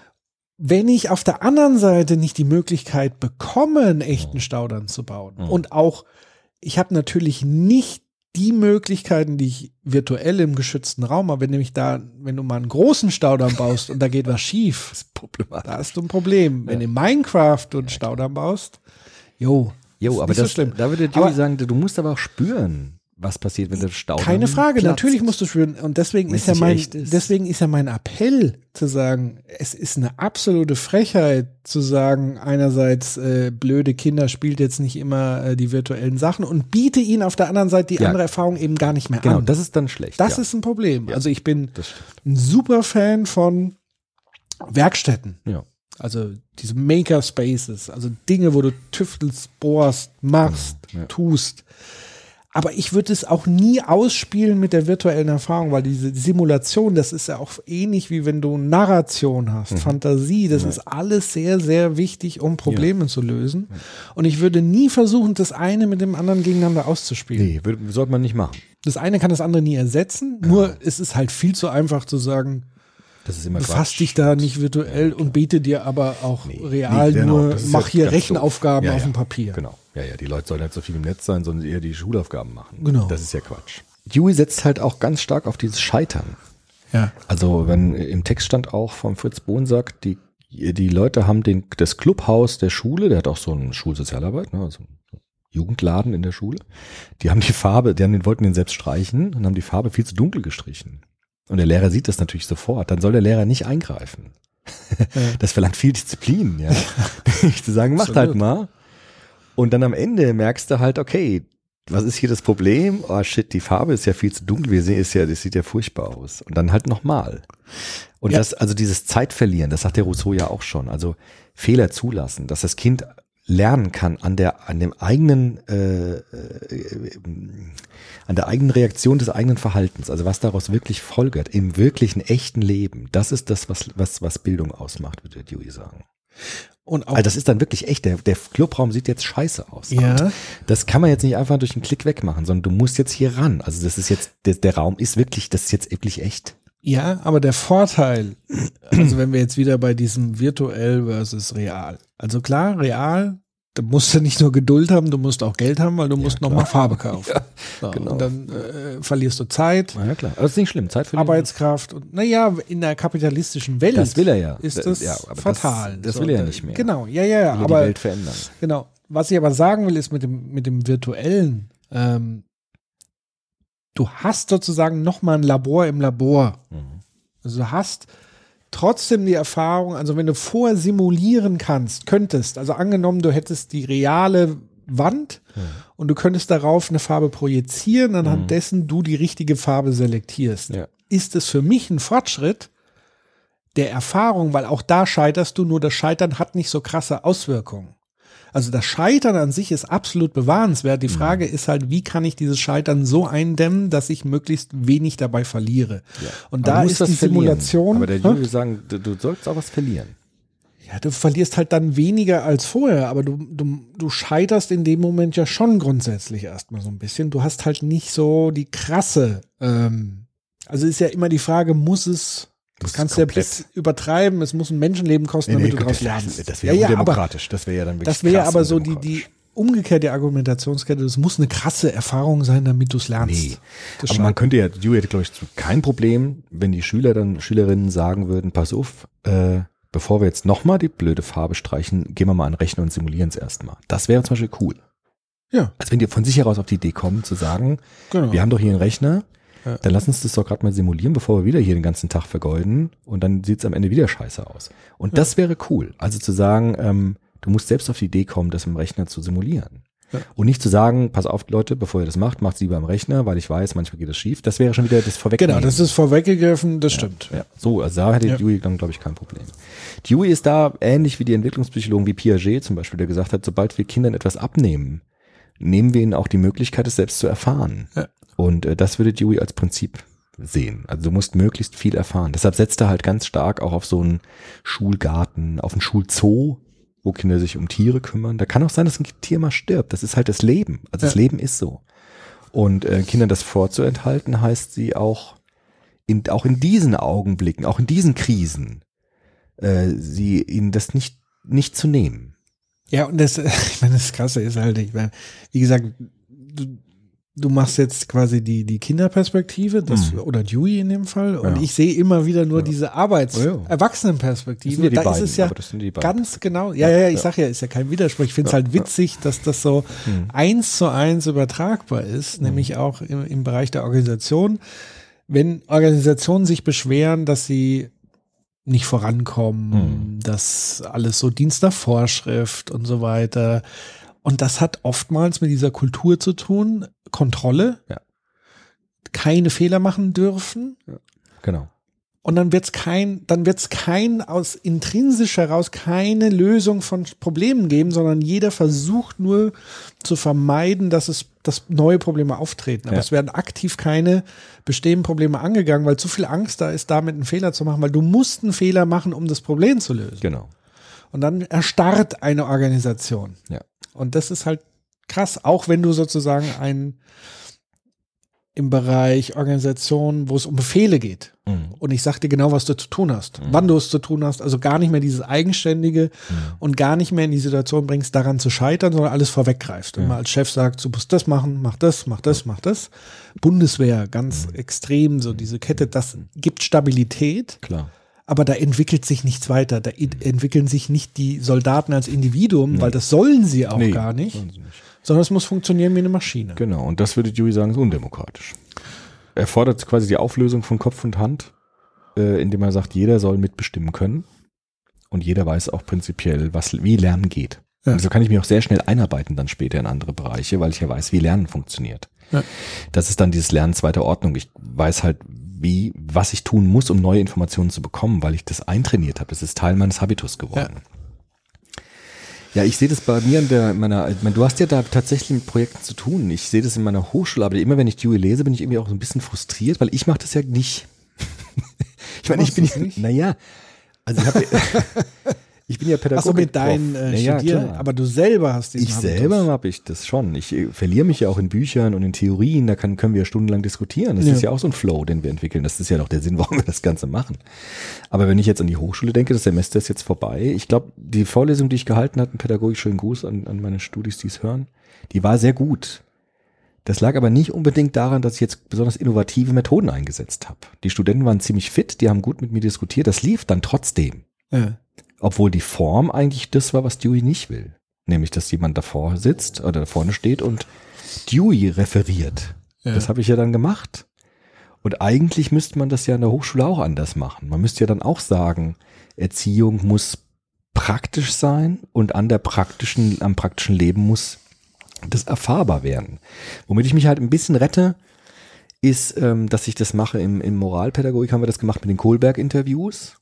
Da ist es ja tatsächlich so, dass man ein Problem vorgibt. Also man eine Geschichte erzählt, in der zwei Normen aufeinander knallen und dann wird gefragt, was würdet ihr machen? Und dann kommt das Denken in Gang. Das ist ja so ein bisschen, wie Dewey das will, nur jetzt mit Narrativen, also mit, mit Geschichten zum Beispiel. Ne? Da ist es ein bisschen so, dass es ein Problem gibt und an dem Problem muss ich tatsächlich lernen. Aber in anderen Dingen machen wir das schon sehr vorgesetzt, sehr schulisch halt. Naja, da, also ich bin, ich bin eigentlich kein Reformpädagoge. Der Dewey würde zu mir sagen, puh, also du machst es zwar in dem Rahmen ganz vielleicht ganz gut, aber der Rahmen selbst ist schon der klassische Rahmen. Ja. Also ich glaube, dass das Problem ist ja nicht im Kern dieses äh, Theorie vermitteln und so weiter, weil das brauchst du ja, das würde wahrscheinlich Dewey auch sagen. Also Ja. du brauchst ja eine theoretische Grundlage, um auch Probleme zu lösen. Ja. Das heißt, du musst, das ist ja ähnlich so, wie wenn die Kinder sagen, um dieses Problem jetzt zu lösen, muss ich mich erstmal mit Mathematik beschäftigen. Ja. Oder ich muss im nächsten Schritt erstmal lesen lernen. Ja, also musst diese Grundlagen Ja. haben zur Verfügung. Ich glaube, das Hauptproblem, und das liegt jetzt weniger wahrscheinlich in der Gestaltung des individuellen, der individuellen Vorlesung, sondern oftmals das mangelnde ge- pädagogische Gesamtkonzept Mhm. einer Hochschule, weil Hochschulen per se, so ist zumindest meine Erfahrung, die ich bisher mit Hochschulen hatte, sind ja alles, alles so ein bisschen Einzelkämpfer. Mhm. Also das heißt, auch dieses interdisziplinäre Arbeiten innerhalb einer Hochschule ist durchaus selten, dass du mal hospitierst bei einem anderen und ihr euch mal absprecht, ich erzähle das im Unterricht und du baut es vielleicht darauf auf und baut es eigentlich zu den Gesamtzielen der Hochschule auf. überhaupt nicht, mache ich nie. Und das ist, äh, ja, aber das, da seid ihr, da ist es, das ist ja kein Einzelfall, sondern das in allermeisten Fällen ist das so der Fall. Und das heißt, es fehlt sozusagen, also das oberste Ziel wäre jetzt, gute Pädagogen auszubilden. So. Ja. Die für die Praxis auch fit zu Ja, machen. ja. So. Und die für die Praxis fit zu, also das heißt, und die, die studieren, müssen sich das auch bewusst sein, was ja oftmals auch nicht der Fall ist. Ja, so genau. wirklich. Das heißt, es müsste erstmal ein gemeinsames Ziel entwickelt werden. Mhm. Ja, oder gemeinsame Erfahrung. Also man müsste doch eigentlich, habe ich mir überlegt, wenn man, ich mache ja Pädagogik, Ja. da müsste man sagen, wir fahren erstmal zwei Wochen äh, mit einer Handvoll Jugendlichen oder mit Kindern auf eine Freizeit. Ja. Irgendwie ans Meer, so wie ich das früher gemacht habe. Ja. Und danach sammeln wir, was ist passiert eigentlich? Was für Probleme gab's? Wie haben wir die Probleme gelöst? So dass wir sagen können, hier ging es irgendwie im Team, haben wir uns nicht geeinigt, weil immer einer oder eine äh, die Macht haben wollte im Team. Ja. Und dann gucken wir uns Foucault an zum Beispiel. Ja. Ja, da muss man sagt, also wir brauchen hier irgendeine Theorie oder einen Theoretiker, der sich mit Macht auseinandersetzt, weil das haben wir ja gerade erlebt, das ist ein wichtiges Thema. Und dann müsste man die Theorie dann präsentieren. Oder zu sagen, wir brauchen hier bestimmte Regeln, weil damit nicht der Stärkere einfach den Schwächeren dann äh, verprügelt oder, oder unterdrückt. Und dann gucken wir uns Demokratietheorien an zum Beispiel. Also aus der Erfahrung heraus die Fragen stellen und dann die Theorien heranziehen, die aus der praktischen Erfahrung sich ergeben oder die, die, die dann die gewünscht sind. Also so müsste man es Ja. machen. So würde Dewey sagen, ist Pädagogik vielleicht sinnvoll. Das kannst du natürlich so nicht machen, weil Ja, du erstens klar. nicht äh, mit Ich hab Menschen 150 Studenten. experimentieren kannst. Ja, auch mit Kindern, genau, das erst, äh, damit fängt es ja schon an. Das du kannst geht ja so nicht, nicht. mit Kindern äh, als Versuchsobjekte. Genau, Das ist anderes, als wenn ich einen Raum schlecht streiche. Das geht Natürlich. so nicht. Ja. Genau, und das meine ich ja auch mit den Grenzen. Mit Ja. dem Raumstreich ist noch okay, aber wo ist dann die Eben. Grenze des Scheiterns? Ja, das Grenze des Scheiterns ist einfach da, wo es undemokratisch wird. Das heißt, wo der Augenblick des Kindes wieder vernutzt wird. Und wenn ich das so mache, habe ich ja wieder den Augenblick des Kindes vernutzt, damit meine Studenten Genau. was lernen. Das ist ja, das wäre dann wieder blöd. Aber dann sind wir ganz schnell wieder in der Simulation, also nicht in der virtuellen gleich als nächsten Schritt, sondern Simulation wäre tatsächlich Rollenspiel Mhm. Ja, beispielsweise. so, genau, ja, also es gibt ja, das macht man ja im Katastrophenschutz zum Beispiel. Die Schauspieler spielen verletzt. Ah ja, du lachst. Ja, wir hatten jetzt Einführung in, in so äh, Erste Hilfe und so. Da haben wir das auch gemacht. Ja, und da gibt's ja Leute, die werden geschminkt, die spielen Ja, klar. Katastrophenopfer und dann muss man, und man ist mittendrin. Also das ist eine Lernerfahrung letztendlich. Also das wäre Genau. schon mal eine Stufe, Ja, wo man sagen machen könnte, wir auch. Das machen wir auch. Muss damit kann man sagen, arbeiten. Machen Genau. wir auch. Ja. So. Mache ich jetzt nicht so oft, aber meine Kollegin macht das. Genau, und das ist ja ein, ein guter Ansatz. Das, Der andere Ansatz wäre natürlich, wenn, wenn Studierenden idealerweise, ich weiß ja nicht, wie viel Praxiserfahrung sie schon mitbringen. Teil viel. Genau, dass die das schon mal mit einbringen. Ja, so machen sie aber zum. Teil, nur zum Teil. Also das würde ich mir mehr wünschen, dass sie sagen, ich habe eine Erzieherausbildung zum Beispiel, ich habe das und das erlebt, das passt jetzt ganz gut zu dem, was ich da höre.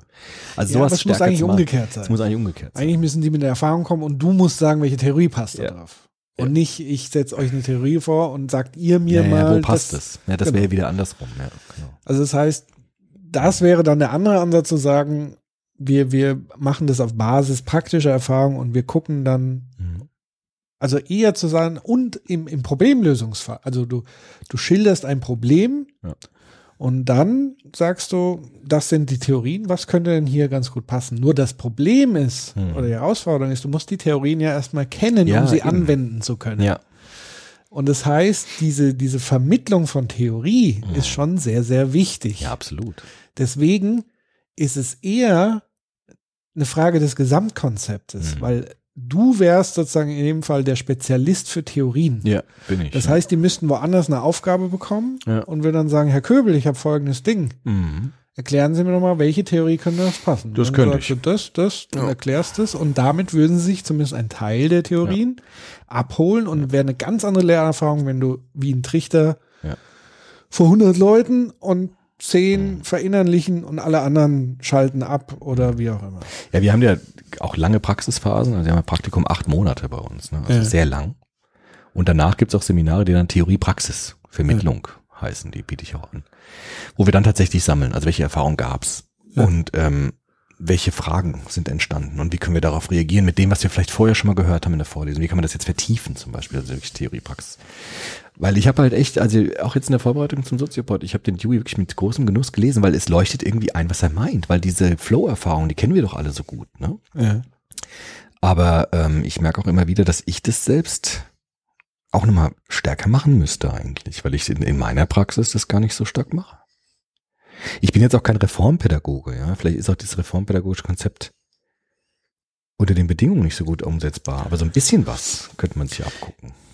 Ja, vor allem, ich würde jetzt so ein bisschen äh, mit Adorno kommen. Mhm. Gibt kein richtiges Lebensrecht. okay. Nein, aber, tatsächlich Reformpädagog, du kannst ja nicht reformpädagogisch in einem Konstrukt sein, was nicht Ja. reformpädagogisch ausgelegt ist. Also das heißt, bei Dewey war es die Laboratory Das war ja School, seine Schule, das ist ja. der Ansatz, also du, dieses Gesamtkonzept, und das meine ich ja, die Hochschule an sich müsste in, in der Gesamtstrategie, in dem Gesamtkonstrukt das überhaupt erst ermöglichen, weil sonst Ja, klar. läufst du natürlich automatisch immer ins Leere. Also das heißt, du machst ja immer das Beste im Rahmen deiner Möglichkeiten. Ja, ja, klar. Und wenn du die Möglichkeiten gar nicht hast, weil angefangen von Bologna-System, Ja, ja, klar, Modularisierung ist natürlich ein Problem Genau. in dem Fall, klar. ist eigentlich eine Enddemokratisierung der Bildung. Ja. Eigentlich ein Rückschritt. Ja, würde der Auch Dewey zumindest weit weg von sehen. Humboldt. Ja, ja. Und weit weg von Dewey. Ja. Ja. Es ist ja, eigentlich klar. Weitere Industrialisierung, also ein Fitmachen für den Arbeitsmarkt, ganz spezifisch ausgebildet. Ja. Aber das hat mit freier Entfaltung und ich suche mir die Interessensfelder, wenn ich mal Bock habe, was über Medizin zu erfahren, Mhm. gehe ich da rein, wenn ich so, das hat mit Dewey 0,0 zu tun. Ja. Ich meine, gut, der die, der hat ja ganz andere Rahmenbedingungen. Die Labor Laboratory School, das war eine ganz kleine Klassen, acht bis zwölf Schüler ne, in einer Klasse. Naja, Das war eine ähm, äh, Privatschule, die wurde von den Eltern finanziert. Das heißt, es waren auch gut bürgerliche Kinder. Der hatte Ja, keine klar. Disziplinprobleme. Der hatte schon so ein Elitending da draus gemacht. Ne? Das kann man auch kritisch. Bourdieu würde das jetzt einwenden, ja. Also er würde sagen, okay, äh, mit den Schülern, die du hattest, ist das auch schön. Kann man vielleicht nicht überall übertragen. Der beste Beleg für das, was der Dewey sagt, ist doch äh, die Erfahrung, dass Leute ein halbes Jahr im Ausland mehr Englisch zum Beispiel lernen, wenn sie in Amerika leben, als in zwölf Jahren Schule. Ja. Weil durch die Erfahrung du das richtig lernst, weil du vor einem Problem stehst. Das Problem ist, du musst dich hier verständigen. Und dann geht dein Geist automatisch auf Hochtouren und du lernst in Rekordgeschwindigkeit eine Sprache, wenn du in diesem Umfeld bist. Ja. Und viel mehr, als wenn du ein Buch halt vor dir hast, wo grammatikalische Strukturen erstmal drinstehen. Und das sagt der Dewey, gib mir ein Kind und ich, ich, ich schick's ein halbes Jahr ins Ausland und es wird die Sprache viel besser können als durch diese durchdidaktisierte zehnjährige Schule. Ja. Und das ist ja auch so. Ja, ja. Deshalb haben wir da jetzt ein Problem mit Französisch, weil wir halt einfach nicht in Frankreich gelebt haben, sondern es nur in der Schule hatten. Ist es nicht auch gemein, den Dewey zu vernutzen für eine Gesellschaftsform, die dann wieder kapitalistisch funktioniert? Also sagen wir, wir machen mal so ein Schein-Dewey. Also wie Google das vielleicht macht. Wir sind hier alle frei und wir können machen, was wir wollen, aber die Rahmung ist natürlich Profit und Konkurrenz letztendlich. Ja gut, dem konnte sich Dewey ja auch nicht entziehen. Aber gut, Das aber ist ja Dewey das, hat ja, er, er naja, wollte ja Deweys- dann die Gesellschaft dann auch Deweys so. These war ja, dass wenn man das praktiziert, dadurch es vielleicht demokratischer wird. Ja. So, jetzt könnte ich ja argumentieren, wenn Google das so macht, ist es noch tausendmal besser, wie wenn es Henry Ford früher gemacht hat, dass alle auf aber die Fließband Ziele sind ähnlich bei Henry Die Ziele Ford sind natürlich Google. ähnlich. Profit und Konkurrenz. Aber das wäre ja die Frage, was Dewey damit erreichen wollte. Wollte er mit dieser Praxis erreichen, dass wir irgendwann aus dieser Mhm. Ja. kapitalistischen Logik ausbrechen? Ja. Und ich habe ja das Gefühl, dass wir, das habe ich ja vorhin schon gesagt, bewusst, wir sind an so einem Umbruchpunkt. Ja. Junge Leute gehen auf die Straßen in verschiedenen Kontexten. Mit Flow-Effekten übrigens. Mit Flow-Effekten. Ne? Richtig intrinsisch motiviert. Weil die sagen, so kann es hier nicht weitergehen. So, also das eine ist Klima, aber wir haben es in ganz vielen anderen Ländern zu anderen Themen Mhm. mit anderen Effekten. Es gibt ja überall gerade jugendlichen Aktivismus, sei Mhm. es jetzt die junge Kapitänin, die Ja. sich dafür einsetzt und so weiter. Also das heißt, es ist ja offenbar was im Gange, Mhm. was auch am Ende die Frage stellt, die Systemfrage stellt. Ja. Oder, ich sag mal, kontinuierlich am System arbeitet, weil Ja. sonst bist du ja wieder in diesem Revolutionsding. Das, will er Dewey ja auch nicht. Nee, das will er nicht. Das heißt, dieses permanente Arbeiten, Mhm. dieses demokratische Arbeiten ist wichtig und das ist natürlich dann auch wichtig im kapitalistischen Kontext und im Unternehmenskontext. Mhm. Deswegen gibt es ja viele Unternehmen, die demokratischer agieren, auch innerhalb und der Mitarbeiterstruktur, als sie es eigentlich in der Logik müssten. Weil wenn man sagt, die Logik bestimmt alles, der Kapitalismus, dann gäbe es sowas wie eine soziale Marktwirtschaft nicht, dann gäbe es sowas nicht. Also dann würde sich ja das so komplett durchsetzen und wären alle nur noch Maschinen. Ja. Das heißt, es gibt ja diese Gegenströmung, diese Gegenkraft und es gibt dieses permanente Wandel. Die Frage ist immer, zu, wo schlägt's aus, wo, in welchen Gebieten, in welchen Ländern und so weiter. Aber dass das stattfindet, kann man ja nicht bestreiten. Ja, gut. Und- das, ja, das war ja lustig, auf einer irgendeiner Talkshow hat dann jemand auch gesagt, so, ja, die sollen nicht demonstrieren gehen, die jungen Leute, die sollen lieber was lernen. Worauf dann so ein Aktivisten sagte, weil wir etwas gelernt haben, gehen wir demonstrieren. Also es ist genau umgekehrt. Sondern weil wir gemerkt haben, wie brenzlig die Situation ist, durch die Erkenntnisse der Wissenschaft, gehen wir ja demonstrieren. Ja. Das heißt, ist der, der, der, der hat es genau umgedreht. Ne? Und das erscheint mir dann tatsächlich im Sinne Deweys dann auch zu sein, dass man tatsächlich an der Erfahrung etwas lernt, was man dann tatsächlich im Leben umsetzt. Das war eine Erfahrung. Und was sie natürlich weiterhin, also nicht nur sie haben vorher gelernt und setzen jetzt um, sondern sie lernen jetzt weiter in der Umsetzung. Ja. Also das heißt, was sie gerade lernen, ist politisch Einfluss zu Ja. nehmen.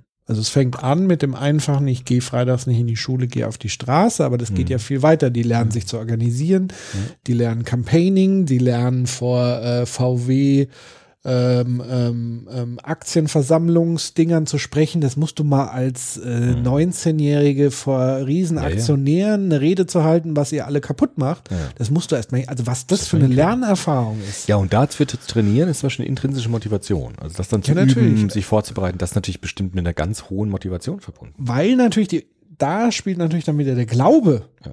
eine große Rolle. Also erstens der Glaube, wir steuern auf eine Katastrophe zu. Ja. Also Ja. äh, diese apokalyptische Überzeugung, wo ich dann sage, ja Leute, alle Leute, die jetzt sagen, das ist hysterisch und so weiter. Angenommen, es wäre tatsächlich nicht.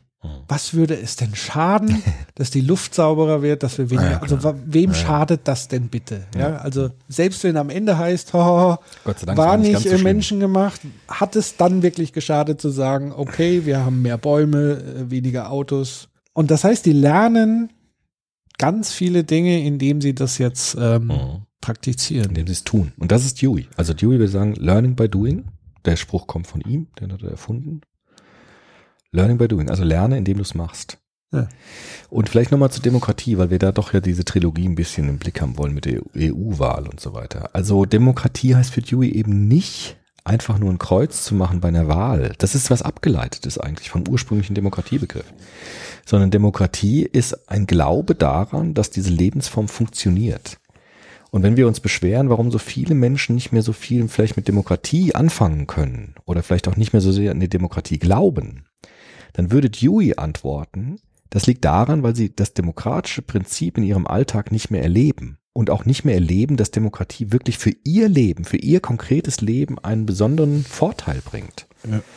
Und deshalb heißt Demokratieerziehung für Dewey jetzt nicht die Theorie der Demokratie Kindern beizubringen, sondern zu erleben, dass Kooperation, dass Würde, dass Anerkennung des anderen im konkreten Leben einen Sinn ergibt für Kinder und dass das funktioniert, dass das mein Leben bereichert, wenn ich auf Demokratie setze, als wenn ich nicht auf Demokratie setzen würde. Und deshalb ist Demokratieerziehung eben nicht nur kognitiv. Also der kognitive Aspekt würde Dewey klar zugestehen. Ja. Aber Dewey als Pragmatist würde sagen, du musst es fühlen gewissermaßen. Also du Ja. musst es erleben, dass das funktioniert. Und dann, Du musst es machen. du musst es machen und du musst es erfahren, dass das wirklich klappt mit der Demokratie in deinem konkreten Leben. Und dann äh, wird es auch wieder die, die Motivation zur Demokratie sich wieder steigern. Absolut, weil wir haben ja dieses Problem, was man so beschreiben könnte, gerade dieses, hat vielleicht auch viel mit dieser kapitalistischen Logik und der Entwicklung in eine Dienstleistungsgesellschaft zu tun, ist so diese Erwartung, ähm, Demokratie ist eine Dienstleistung. Ja, genau. Also dieses Wählen Ja. ist eine Dienstleistung. Also ich mache mein Kreuz, das ist so wie ich stecke meine Kreditkarte rein und dafür kriege ich jetzt äh, geliefert von der Politik. Ich möchte Lösung. Meine Interessen sollen eins zu eins umgesetzt werden. Also äh, der Preis ist ähm, mein, mein Kreuz und, Und dafür bitte, aber den Ein Deal, Rest genau. macht ihr. Das ist der So ein Deal. Genau. Ja. Und so ist und, Demokratie nicht Und das gemeint. ist nicht Demokratie tatsächlich, sondern Demokratie wäre in dem Fall natürlich auch sein Kreuz. Also das ist ja schon Das mal ist- das Mindeste, was man. Jo, das ist davon abgeleitet. Genau. Also das gehört dann auch dazu, natürlich wählen zu gehen. Aber das ist Genau. nicht der Kern. Aber der, der, die Konsequenz wäre dann zu sagen, ich engagiere mich politisch darüber hinaus. Also Das Ja. heißt, es muss ja Leute geben, die ich mein Kreuz überhaupt geben kann. Und je mehr Leute es gäbe, die sich äh, politisch engagieren, egal in welchem Kontext, sei es in der Partei, in der Gese äh, Gewerkschaft, in Communities, so wie es Dewey formuliert, Ja. ähm, desto mehr wächst dann auch der demokratische Gedanke und es verändert sich der Blick auf Demokratie. Es Mhm. ist nämlich dann nicht mehr dieses, ich lehne mich jetzt mal schön zurück, macht ihr mal meine, Genau. meine Aufgaben. Das Wenn ich ist nicht das Demokratie. krieg, was ich will, ich funktioniert das delegiere. System nicht. Genau, und dann ist Demokratie scheiße. Das ist Das ein ist- fataler genau. Irrglaube, der aber ganz tief eingesickert ist im Moment hier in den westlichen, gerade in diesen überkapitalisierten Konsumgesellschaften, ist das ein massives Problem. Das zerfrisst den demokratischen Gedanke, eben dieses ich gebe Verantwortung ab, Mhm. plus aber nicht nur ich gebe Verantwortung ab und es ist okay, sondern liefer und zwar sofort. genau. Und wir nicht. Und deswegen, der Populismus Mhm. geht voll auf dieses Genau. Deal-Ding Ja, ein. genau, genau. Ihr Der seht sagt, doch, das bringt genau, nichts. genau. wir brauchen eine starke Führung, wir haben die einfachen Lösungen. Der Deal ist, du machst ein Kreuz, der du Deal das, ist, du du machst unsere politischen Gegner platt und am Ende kriegst du das, was du willst. Das funktioniert natürlich immer nur bis zu dem Punkt, wo sie liefern müssen. Genau, dann ist natürlich auch Oder Frage, den Punkt überschritten ist, wo es halt dann in der Diktatur ist und die dafür bezahlen. Das. Also wenn man im Grunde jetzt die zwei Autoren vergleicht, ein bisschen, die wir hatten, Rawls und Dewey, würde man sagen, Rawls ist ein ganz anderer Typ, weil der Gerechtigkeitsprinzipien rational herleiten will. Das ist sozusagen so der, der intellektuelle Demokratietheoretiker und der Dewey ist der Praktiker, der sagt, Demokratie heißt, sich zu binden an demokratische Werte und das geht nur durch Erfahrung im wahren Leben. Und ähm, du musst es erfahren, du musst es fühlen, dass das eine sinnvolle Lebensform ist, die besser ist als zum Beispiel eine Diktatur oder besser ist als eine Unterdrückung durch irgendwie eine Monarchie oder sowas. Und das, wenn die Menschen das nicht spüren, dann werden sie auch die Motivation verlieren, sich zu engagieren demokratisch. Vorhin, weil ich tatsächlich den Gedanken nicht zu Ende geführt habe, war nämlich tatsächlich mit dem Punkt des Glaubens. Mhm. Da hatte ich ja Mhm. angesetzt. Ja. Also wir glauben, die jungen Leute glauben an die Apokalypse. Das Ja, ist das ja. ein, der eine Glauben. Die andere Ebene des Glaubens ist, sie glauben daran mit ähm, Mobilisierung und friedlichem Protest und Streik und zivilen Ungehorsam, Mhm. Dadurch was zu verändern können, was abwenden zu können. Das Genau. heißt, es ist Glauben findet auf zwei Ebenen statt, nämlich den Glauben an diesen friedlichen. Protestform, um politisch wirksam zu werden, um Umdenken. Und das andere ist angetrieben von dem intrinsischen Glauben, ähm, es muss sich dringend muss sich was, verändern. genau, die Dringlichkeit ist ist hier groß. Feierabend. Ähm, und das treibt die an, Dinge zu tun, die sie vorher nicht getan haben und Dinge zu lernen, die sie vorher nicht gelernt haben. das Und? wird sie ausbilden für die Zukunft. Indem sie das tun, tauchen auch wieder Problemfragen auf. Nämlich Natürlich. zur Frage, die Frage der Gewalt zum Beispiel. ja. Die, Was darf wundert mich, da? dass die noch lange nicht auf. Aber die kommt jetzt ja auch so ein bisschen. Ich glaube, es gibt so ein paar Aktivisten, die auch so ein bisschen in diese Richtung gehen, noch sehr, sehr sanft, glaube ich. Aber ähm, diese Frage wird auch kommen. Also wie weit dürfen wir gehen? Und diese Frage müssen muss, muss dort beantwortet werden. Die kann man nicht theoretisch jetzt einfach von oben herab sagen. Natürlich kann man sagen, Gewalt ist immer schlecht, das ist ja vollkommen klar. Nur diese Frage, ähm, was heißt das jetzt im konkreten Vollzug? Das wird jetzt auch wieder als Problem auftauchen und dann muss das Denken aktiviert werden. Wie gehen wir jetzt damit um? Und da wäre es dann interessant, sich so anzuschauen, wie war das früher denn bei anderen Protesten? Wo ist es da gekippt? Welche Folgen hat man da gesehen? Und daraus dann historisches Interesse zum Beispiel abzuleiten, um zu gucken, wir sind nicht die Ersten, die demonstrieren und wir sind auch nicht die Ersten, die dieses Problem haben. Deshalb schaue ich doch mal in die Geschichte, wie das sonst so lief. Ja. Und das wäre zum Beispiel in Deweys, äh, in Deweys Sinne. Ne? Also Ja. man sagt, es gibt ein Problem, es taucht auf. Dadurch wird mein Denken aktiviert. Ich komme als Subjekt nach vorne und suche mir dann Informationen raus, die ich brauche, um das Problem zu lösen. Ja. Weil Dewey will ja nicht, dass wir alle Fehler immer wiederholen. Sondern er will ja schon sagen, wenn das Problem auftaucht, schaue ich mal, was bisher gemacht worden ist in dem Bereich. Sodass ich aus der Geschichte lernen kann zum Beispiel und nicht immer wieder in die gleichen Fallen reintappen muss. Aber dazu muss ich A, die Falle sehen und B, muss ich dann aktiv werden, um zu gucken, was kann ich tun, um das zu verhindern.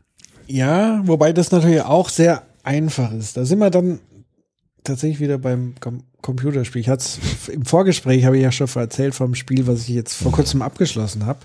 Ähm, um es kurz zu erzählen, das, äh, das Spiel nennt sich Detroit Become Human. Das ist ein Spiel, wo du quasi vor verschiedenen Entscheidungen triffst und im Kern geht es darum, Androiden ähm, leben unter Menschen, sind deren Sklaven.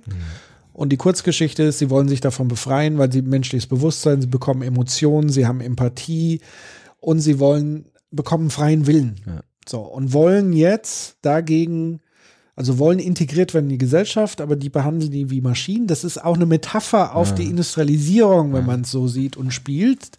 Das ist alles sehr metapherhaft naheliegend. Das ist eine Metapher auf die Flüchtlingskrise und so weiter. Also kann ich sehr empfehlen, das mal zu Weil, weil du das jetzt aber auch diese weil ich das so her- interpretiere, genau. natürlich. Ja, also da ohne das sagen. Ding Ja. muss natürlich. Das Ding an sich Das ist heraus ja gibt immer es so. nicht, aber, das, aber Genau. du siehst es so.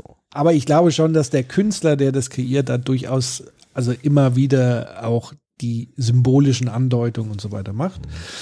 Aber um nochmal zu gucken mit diesem Gewalt, wann kippt es, wann nicht. Es gibt sozusagen eine Situation in dem Spiel, wo du dich entscheiden musst, führe ich einen friedlichen Protest oder mache ich Randale?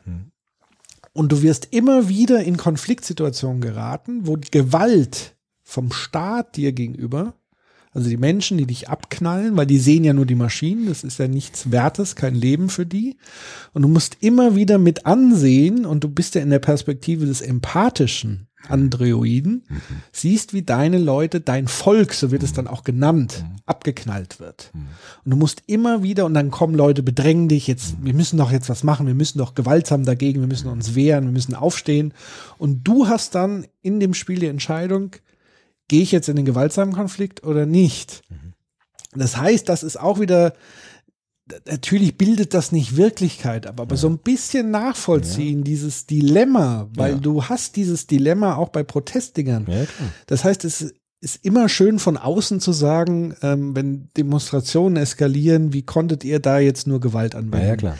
Das ist was, wenn irgendwo mal der Funke der Gewalt und dieses Gegeneinander und der eine hat das Gefühl, er wird platt gemacht und wir müssen doch dagegen. Und das ähm, ist eben nicht so einfach, das von, von außen. Deswegen ist es auch schwierig, immer aus der Geschichte äh, zu lernen und Ableitungen machen. Das funktioniert im Groben ja, aber in vielen Situationen leider halt nicht. Na gut, aber ich finde schon mit dem Computerspiel, wenn man es didaktisch oder pädagogisiert, wäre Ja. das dann schon interessant, dass sich verschiedene Gamer zum Beispiel jetzt austauschen darüber. Wie, Ja. Was hast du gemacht und warum? Genau. Was hast du gemacht? Also dass man tatsächlich in eine Interaktion hineinkommt und dann sagt jemand, nee, ich habe das nicht so gemacht, weil ich weiß, es, es gab mal früher das und das und dann haben die es auch Ja. nicht so. Also dass es so vernetzt dann wird. Das passiert ja Wissen. durchaus Und das, auch. dann fände ich es schon interessant. Und Ja. wenn man dann sagt, na ja, das erinnert ja vielleicht dann doch an irgendwelche historischen Dinge, Ja. jetzt gucke ich dann doch nochmal nach oder ich werde mich da nochmal schlau machen, um dann dieses Problem in der virtuellen Welt irgendwie angemesser lösen zu können. Also das weiß ich jetzt nicht, ich kenne mich da viel zu wenig aus, aber Dewey würde, glaube ich, sagen, das kann man schon machen, nur es muss dann tatsächlich zu diesem gemeinsamen Austausch kommen. Das muss irgendwie Ja. diskutiert werden, das muss gemeinsam beschlossen werden. Also das Spannende an dem Spiel ist ja, dass du die Stränge wieder rückgängig machen kannst und neu ansetzen kannst. Also andere Entscheidungen, also Entscheidungen zu revidieren, um dann zu gucken, welche Auswirkungen hätte es. Natürlich ist es, wie gesagt, das ist ein vorskizziertes Ding. Aber als Grundidee zu sagen, ich kann moralische Dilemmas simulieren und unterschiedliche Konsequenzen nachvollziehen. Und wenn du dann darüber diskutierst und nochmal die Lücken schließt, die das Spiel offen lässt, weil du sagst, das Spiel ist ja so, du musst es ja an irgendeinem Punkt, kannst du die Komplexität nicht mehr abbilden, aber du kannst sie im Gespräch, in den Gedanken mit anderen, die es gespielt haben, durchdenken, kannst auch hinterfragen, war das jetzt die richtige Konsequenz, dann ist es eine super lehrreiche Erfahrung. Dilematisch quasi, wie bei Kohlberg dann ein bisschen, ne? Zu sagen, das, haben wir ja diskutiert. tatsächlich, genau. Ne, Warum Da darf kommen- man nichts klauen? Da kann man Genau. sich gegenseitig Argumente bringen und dann kann es sein, dass jemand ein Argument Genau. nennt, das ich noch gar nicht kannte. Und Ja. dann kann ich mich daran selbst bilden. Das ist, das ist ein super Callback-Ding. Also es gibt ein Beispiel, du baust eine Beziehung zu jemandem auf, du hast eine Freundschaft entwickelt. Das suggeriert dir das Spiel über Stunden hinweg. Und ganz am Ende kommt die Wahl, ich muss meinen Freund erschießen oder ich muss alle anderen retten vom, vor der Vernichtung. Für was entscheidest du dich? So. Das ist Aber so ein das- dann müsste man diskutieren. Und dann musst du diskutieren, tatsächlich. mit anderen Leuten. Genau. Das wäre halt, das Ja. würde der Dewey dann noch hinzufügen Genau. wahrscheinlich. Vielleicht auch nochmal dieses mit dem Scheitern. Also ich muss da nochmal auf Europa kommen, weil es doch so jetzt so drängend ist mit der Kommissionspräsidentin, die wir jetzt dann, dann vielleicht haben werden, die niemand auf dem Schirm hatte. Ich hätte damit auch gar nicht so ein Problem, wenn man ehrlich gesagt hätte, wir haben hier eine Krise, wir haben ein Problem tatsächlich, nämlich diese Kandidaten, die wir im Sinn hatten, die auch die Parteien, die Fraktionen im Sinn hatten, wurden abgelehnt von dem äh, EU-Rat. Und jetzt haben wir tatsächlich ein Problem. Wir müssen für dieses Problem eine Lösung finden. Das wäre ja im Dewey-Sinne. Jetzt aktivieren wir unser Denken, wie, wie kommen wir aus diesem Problem raus? Und dann zu sagen, wir haben eine andere Kandidatin, die tatsächlich akzeptiert wird. Deshalb gehen wir jetzt diesen Weg wohl wissend, dass das jetzt eine, eine Lösung war aufgrund eines Problems, bei dem wir keine perfekte Lösung haben können. Das fände ich in Ordnung. Was jetzt aber oft passiert, ist jetzt wieder so, das hinzustellen, es ist ja eigentlich gar kein richtiges Problem, weil das ist ja eine super Kandidatin und es ist ja sowieso, dass der EU-Rat den Kommissionspräsidenten vorschlägt und nicht das Parlament. Das wird jetzt wieder so runtergespielt. Und ich glaube, Demokratie lebt von Ehrlichkeit, dass wir auch sagen können, wir haben eine Zwickmühle gerade. Und die Zwickmühle hat institutionelle Gründe, weil wir eben keinen Vereinigten Staaten von Europa wollen, sondern wir haben ein supranationales Parlament, das aus Mitgliedstaaten besteht. Jetzt haben wir eine Balance zwischen Parlament und den Mitgliedstaaten. Und in, diese, in dieser Konstruktion haben wir jetzt ein echtes Problem. Ja. Und wir haben einen Vorschlag für dieses Problem. Und wenn man das so gesagt hätte, dann glaube ich, hätten auch viel weniger Menschen damit ein Problem. Und der Dewey würde sagen, diese Probleme müssen offengelegt werden und man muss die Vorschläge einfach als solche artikulieren und nicht sagen, ähm, ja, das macht doch eigentlich gar nichts. Oder andere, wie andere sagen, das ist jetzt eine Riesenkatastrophe, jetzt ist das ganze Ding natürlich wieder gefährdet, jetzt ist doch klar, dass das nicht funktioniert, dass die ganze Konstruktion Quatsch ist. Nein, sondern zu sagen, aus dieser Konstruktion, die wir im Moment haben im Europaparlament und den Mitgliedstaaten, ergeben sich bestimmte Zwickmühlen, die auftauchen können. Und wir hatten jetzt so eine Zwickmühle. Und wir haben einen Vorschlag dafür. Und wir schauen jetzt, ob das Parlament diesen Vorschlag akzeptiert. Und wir gucken, ob die Menschen das akzeptieren oder wie die Menschen reagieren. Und dann gucken wir weiter, ob es vielleicht einen besseren Vorschlag gibt. Und ich glaube, das alles sind demokratiefördernde Mit Mi- Mi- Mittel. Also Transparenz herzustellen, ehrlich zu sein, Probleme Ja. zu benennen, die da sind, die wir jetzt auch nicht einfach auflösen können. Sodass Demokratie nicht so ein Deal wird und dann Leute enttäuscht sind, weil sie sagen, ich habe nicht das bekommen, was ich wollte. Und das ist ein Problem. Und dann fände ich es gut, wenn auch äh, Politiker, Politikerinnen das auch ehrlich sagen würden, zu sagen, es war tatsächlich ein Problem, dass wir Kandidaten aufgebaut haben, die es dann nicht geworden sind. Daraus lernen wir in Zukunft und werden Ja. den Wahlkampf anders führen und werden transparenter machen, was, was wir eigentlich wählen, wenn wir das EU-Parlament wählen und auch transparent machen, welche Befugnisse hat das Parlament und welche Befugnisse hat es eben nicht. Und je mehr Transparenz da reinkommt, umso mehr kann man auch falsche Erwartungen dann nicht enttäuschen. Ja. Und das finde ich da bei diesem EU-Thema sehr wichtig, weil die viele wissen gar nicht genau, was sie wählen, wenn sie das EU-Parlament wählen. Die Ja. glauben dann nicht, ich wähle halt dann den Kommissionspräsidenten, aber das- dass das gar nicht so ist. Nee. Dass der Kommissionspräsident von dem EU-Rat, von den Mitgliedstaaten bestimmt wird und gar nicht vom Parlament. Ja. Und das deutet wiederum auf ein Grundproblem hin, wie stark ist das Parlament im Vergleich zu den Mitgliedstaaten. Jetzt haben wir gesehen, die Mitgliedstaaten sind ziemlich stark im, im, jetzt in der Entscheidung natürlich des Präsidenten. Ja. Andere Fragen können vom Parlament vielleicht besser beantwortet und gelöst werden. Und diese Transparenz herzustellen, auch zu sagen, es gibt dort Probleme, das ist nicht perfekt. Es ist ein toller Versuch, so ein supranationales Ding aufzubauen, aber wir haben dort noch nicht so viel Erfahrung mit und es kann sein, dass wir auch mal scheitern dabei und dann gucken, wie es weitergeht. Das fände ich halt sehr schön. Das Spannende an dem Europäischen Parlament ist ja tatsächlich nicht die äh, suggerierte Perfe- Perfektion, sondern die Bereitschaft, agil zu reagieren. Ja, also wenn ein Parlament in den letzten Jahrzehnten bewiesen hat, dass es agil auf Dinge reagieren kann, dann das Europäische. Ja. Also nicht das Parlament, sondern überhaupt Ja, Europa. diese Struktur Europa, dieses Supranationale, weil es gab ja schon ganz viele Gewichtungsjustierungen, Ja. dass man mal mehr dem Parlament mehr Gewicht gegeben hat und dann hat man gemerkt, gibt es ein Problem dahin ja, und genau. so. Das heißt, es ist ja ein permanentes Ausprobieren. Und weil, wenn man jetzt sagen würde, man muss dem Parlament wieder mehr Gewicht, kann ich mir vorstellen, dass neue Probleme entstehen. werden auch neue Probleme Da, entstehen. mit hundertprozentiger äh. Sicherheit und auch je nachdem, wie so ein Parlament besetzt ist, wird es dann Absolut. Genau. angreifbarer, wenn plötzlich nur noch EU-Gegner Ja. die Mehrheit haben, werden die alles kaputt machen. da. Natürlich. Ähm, das heißt, das ist ein permanentes Justieren, aber das ist das, was, wo ich dir sage, da gebe ich dir absolut recht. Genau das muss transparenter Ja. gemacht werden. Darüber muss offener gesprochen werden Ja. und es besser vermittelt werden. Äh, Und ganz ehrlich, natürlich, die Medien spielen da keine sehr hilfreiche Rolle. Nee, weil die auch. wiederum Hacken sofort wieder auf Personen. ja, rum. weil die natürlich in der Das ist halt- Logik, in der kapitalistischen Logik, nur dann Geld verdienen, wenn die Aufregung am größten Ja, das ist. ist blöd. Deshalb wird sofort personalisiert, das Problem, was total ungerecht ist. Ja, klar, da hast du einen Sündenbock, die Sünden- Sündenbock-Mechanik, genau, und das du ist- hast die Fronten. Das ist nicht demokratisch, sondern auch Nee. Scheitern zuzulassen als Option in einem demokratischen Vollzug. Das, es ist möglich, dass man eine Sache nicht so funktioniert, wie wir es uns gedacht haben, weil irgendetwas passiert, womit niemand gerechnet hat. Oder was vielleicht schon welche gesehen haben, aber es kam nicht durch.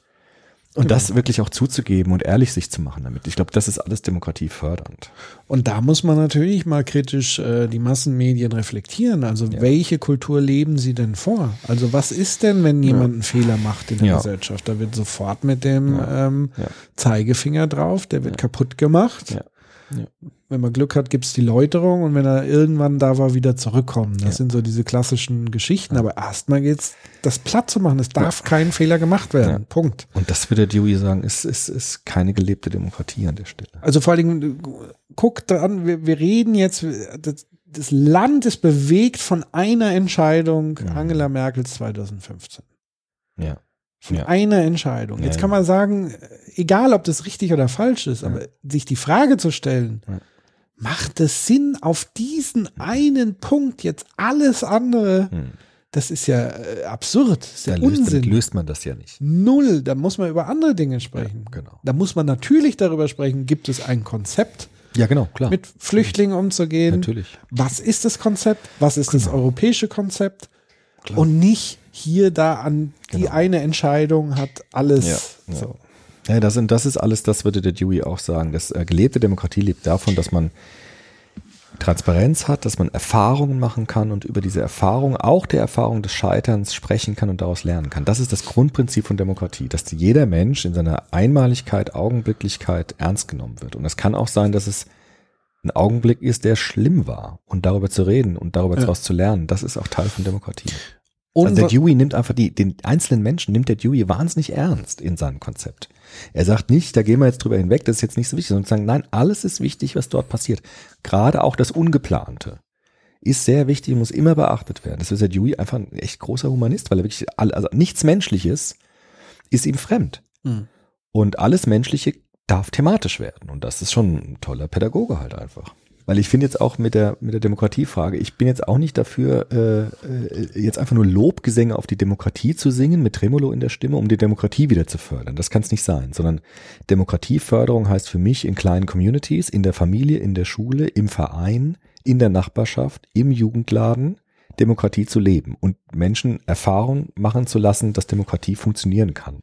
Gerade auch im Scheitern dass man nicht jemanden draufhaut, nur weil er einen Fehler gemacht hat. Dass jemand eine Würde hat, auch wenn er was Schlimmes gemacht hat. Dass man jemandem hilft, auch wenn dieserjenige selbst daran schuld ist, dass es ihm schlecht geht. Und dann helfen wir trotzdem.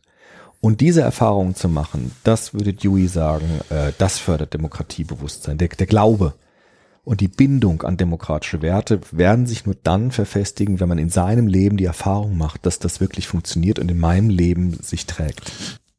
Gut. Dewey ist super spannend, ich sehe schon. Ja, Jo. war doch eine schöne runde Sache. Mhm. Ich hoffe, euch hat's auch äh, gut gefallen. Ich fand es sehr spannend, sehr anregend. Mhm.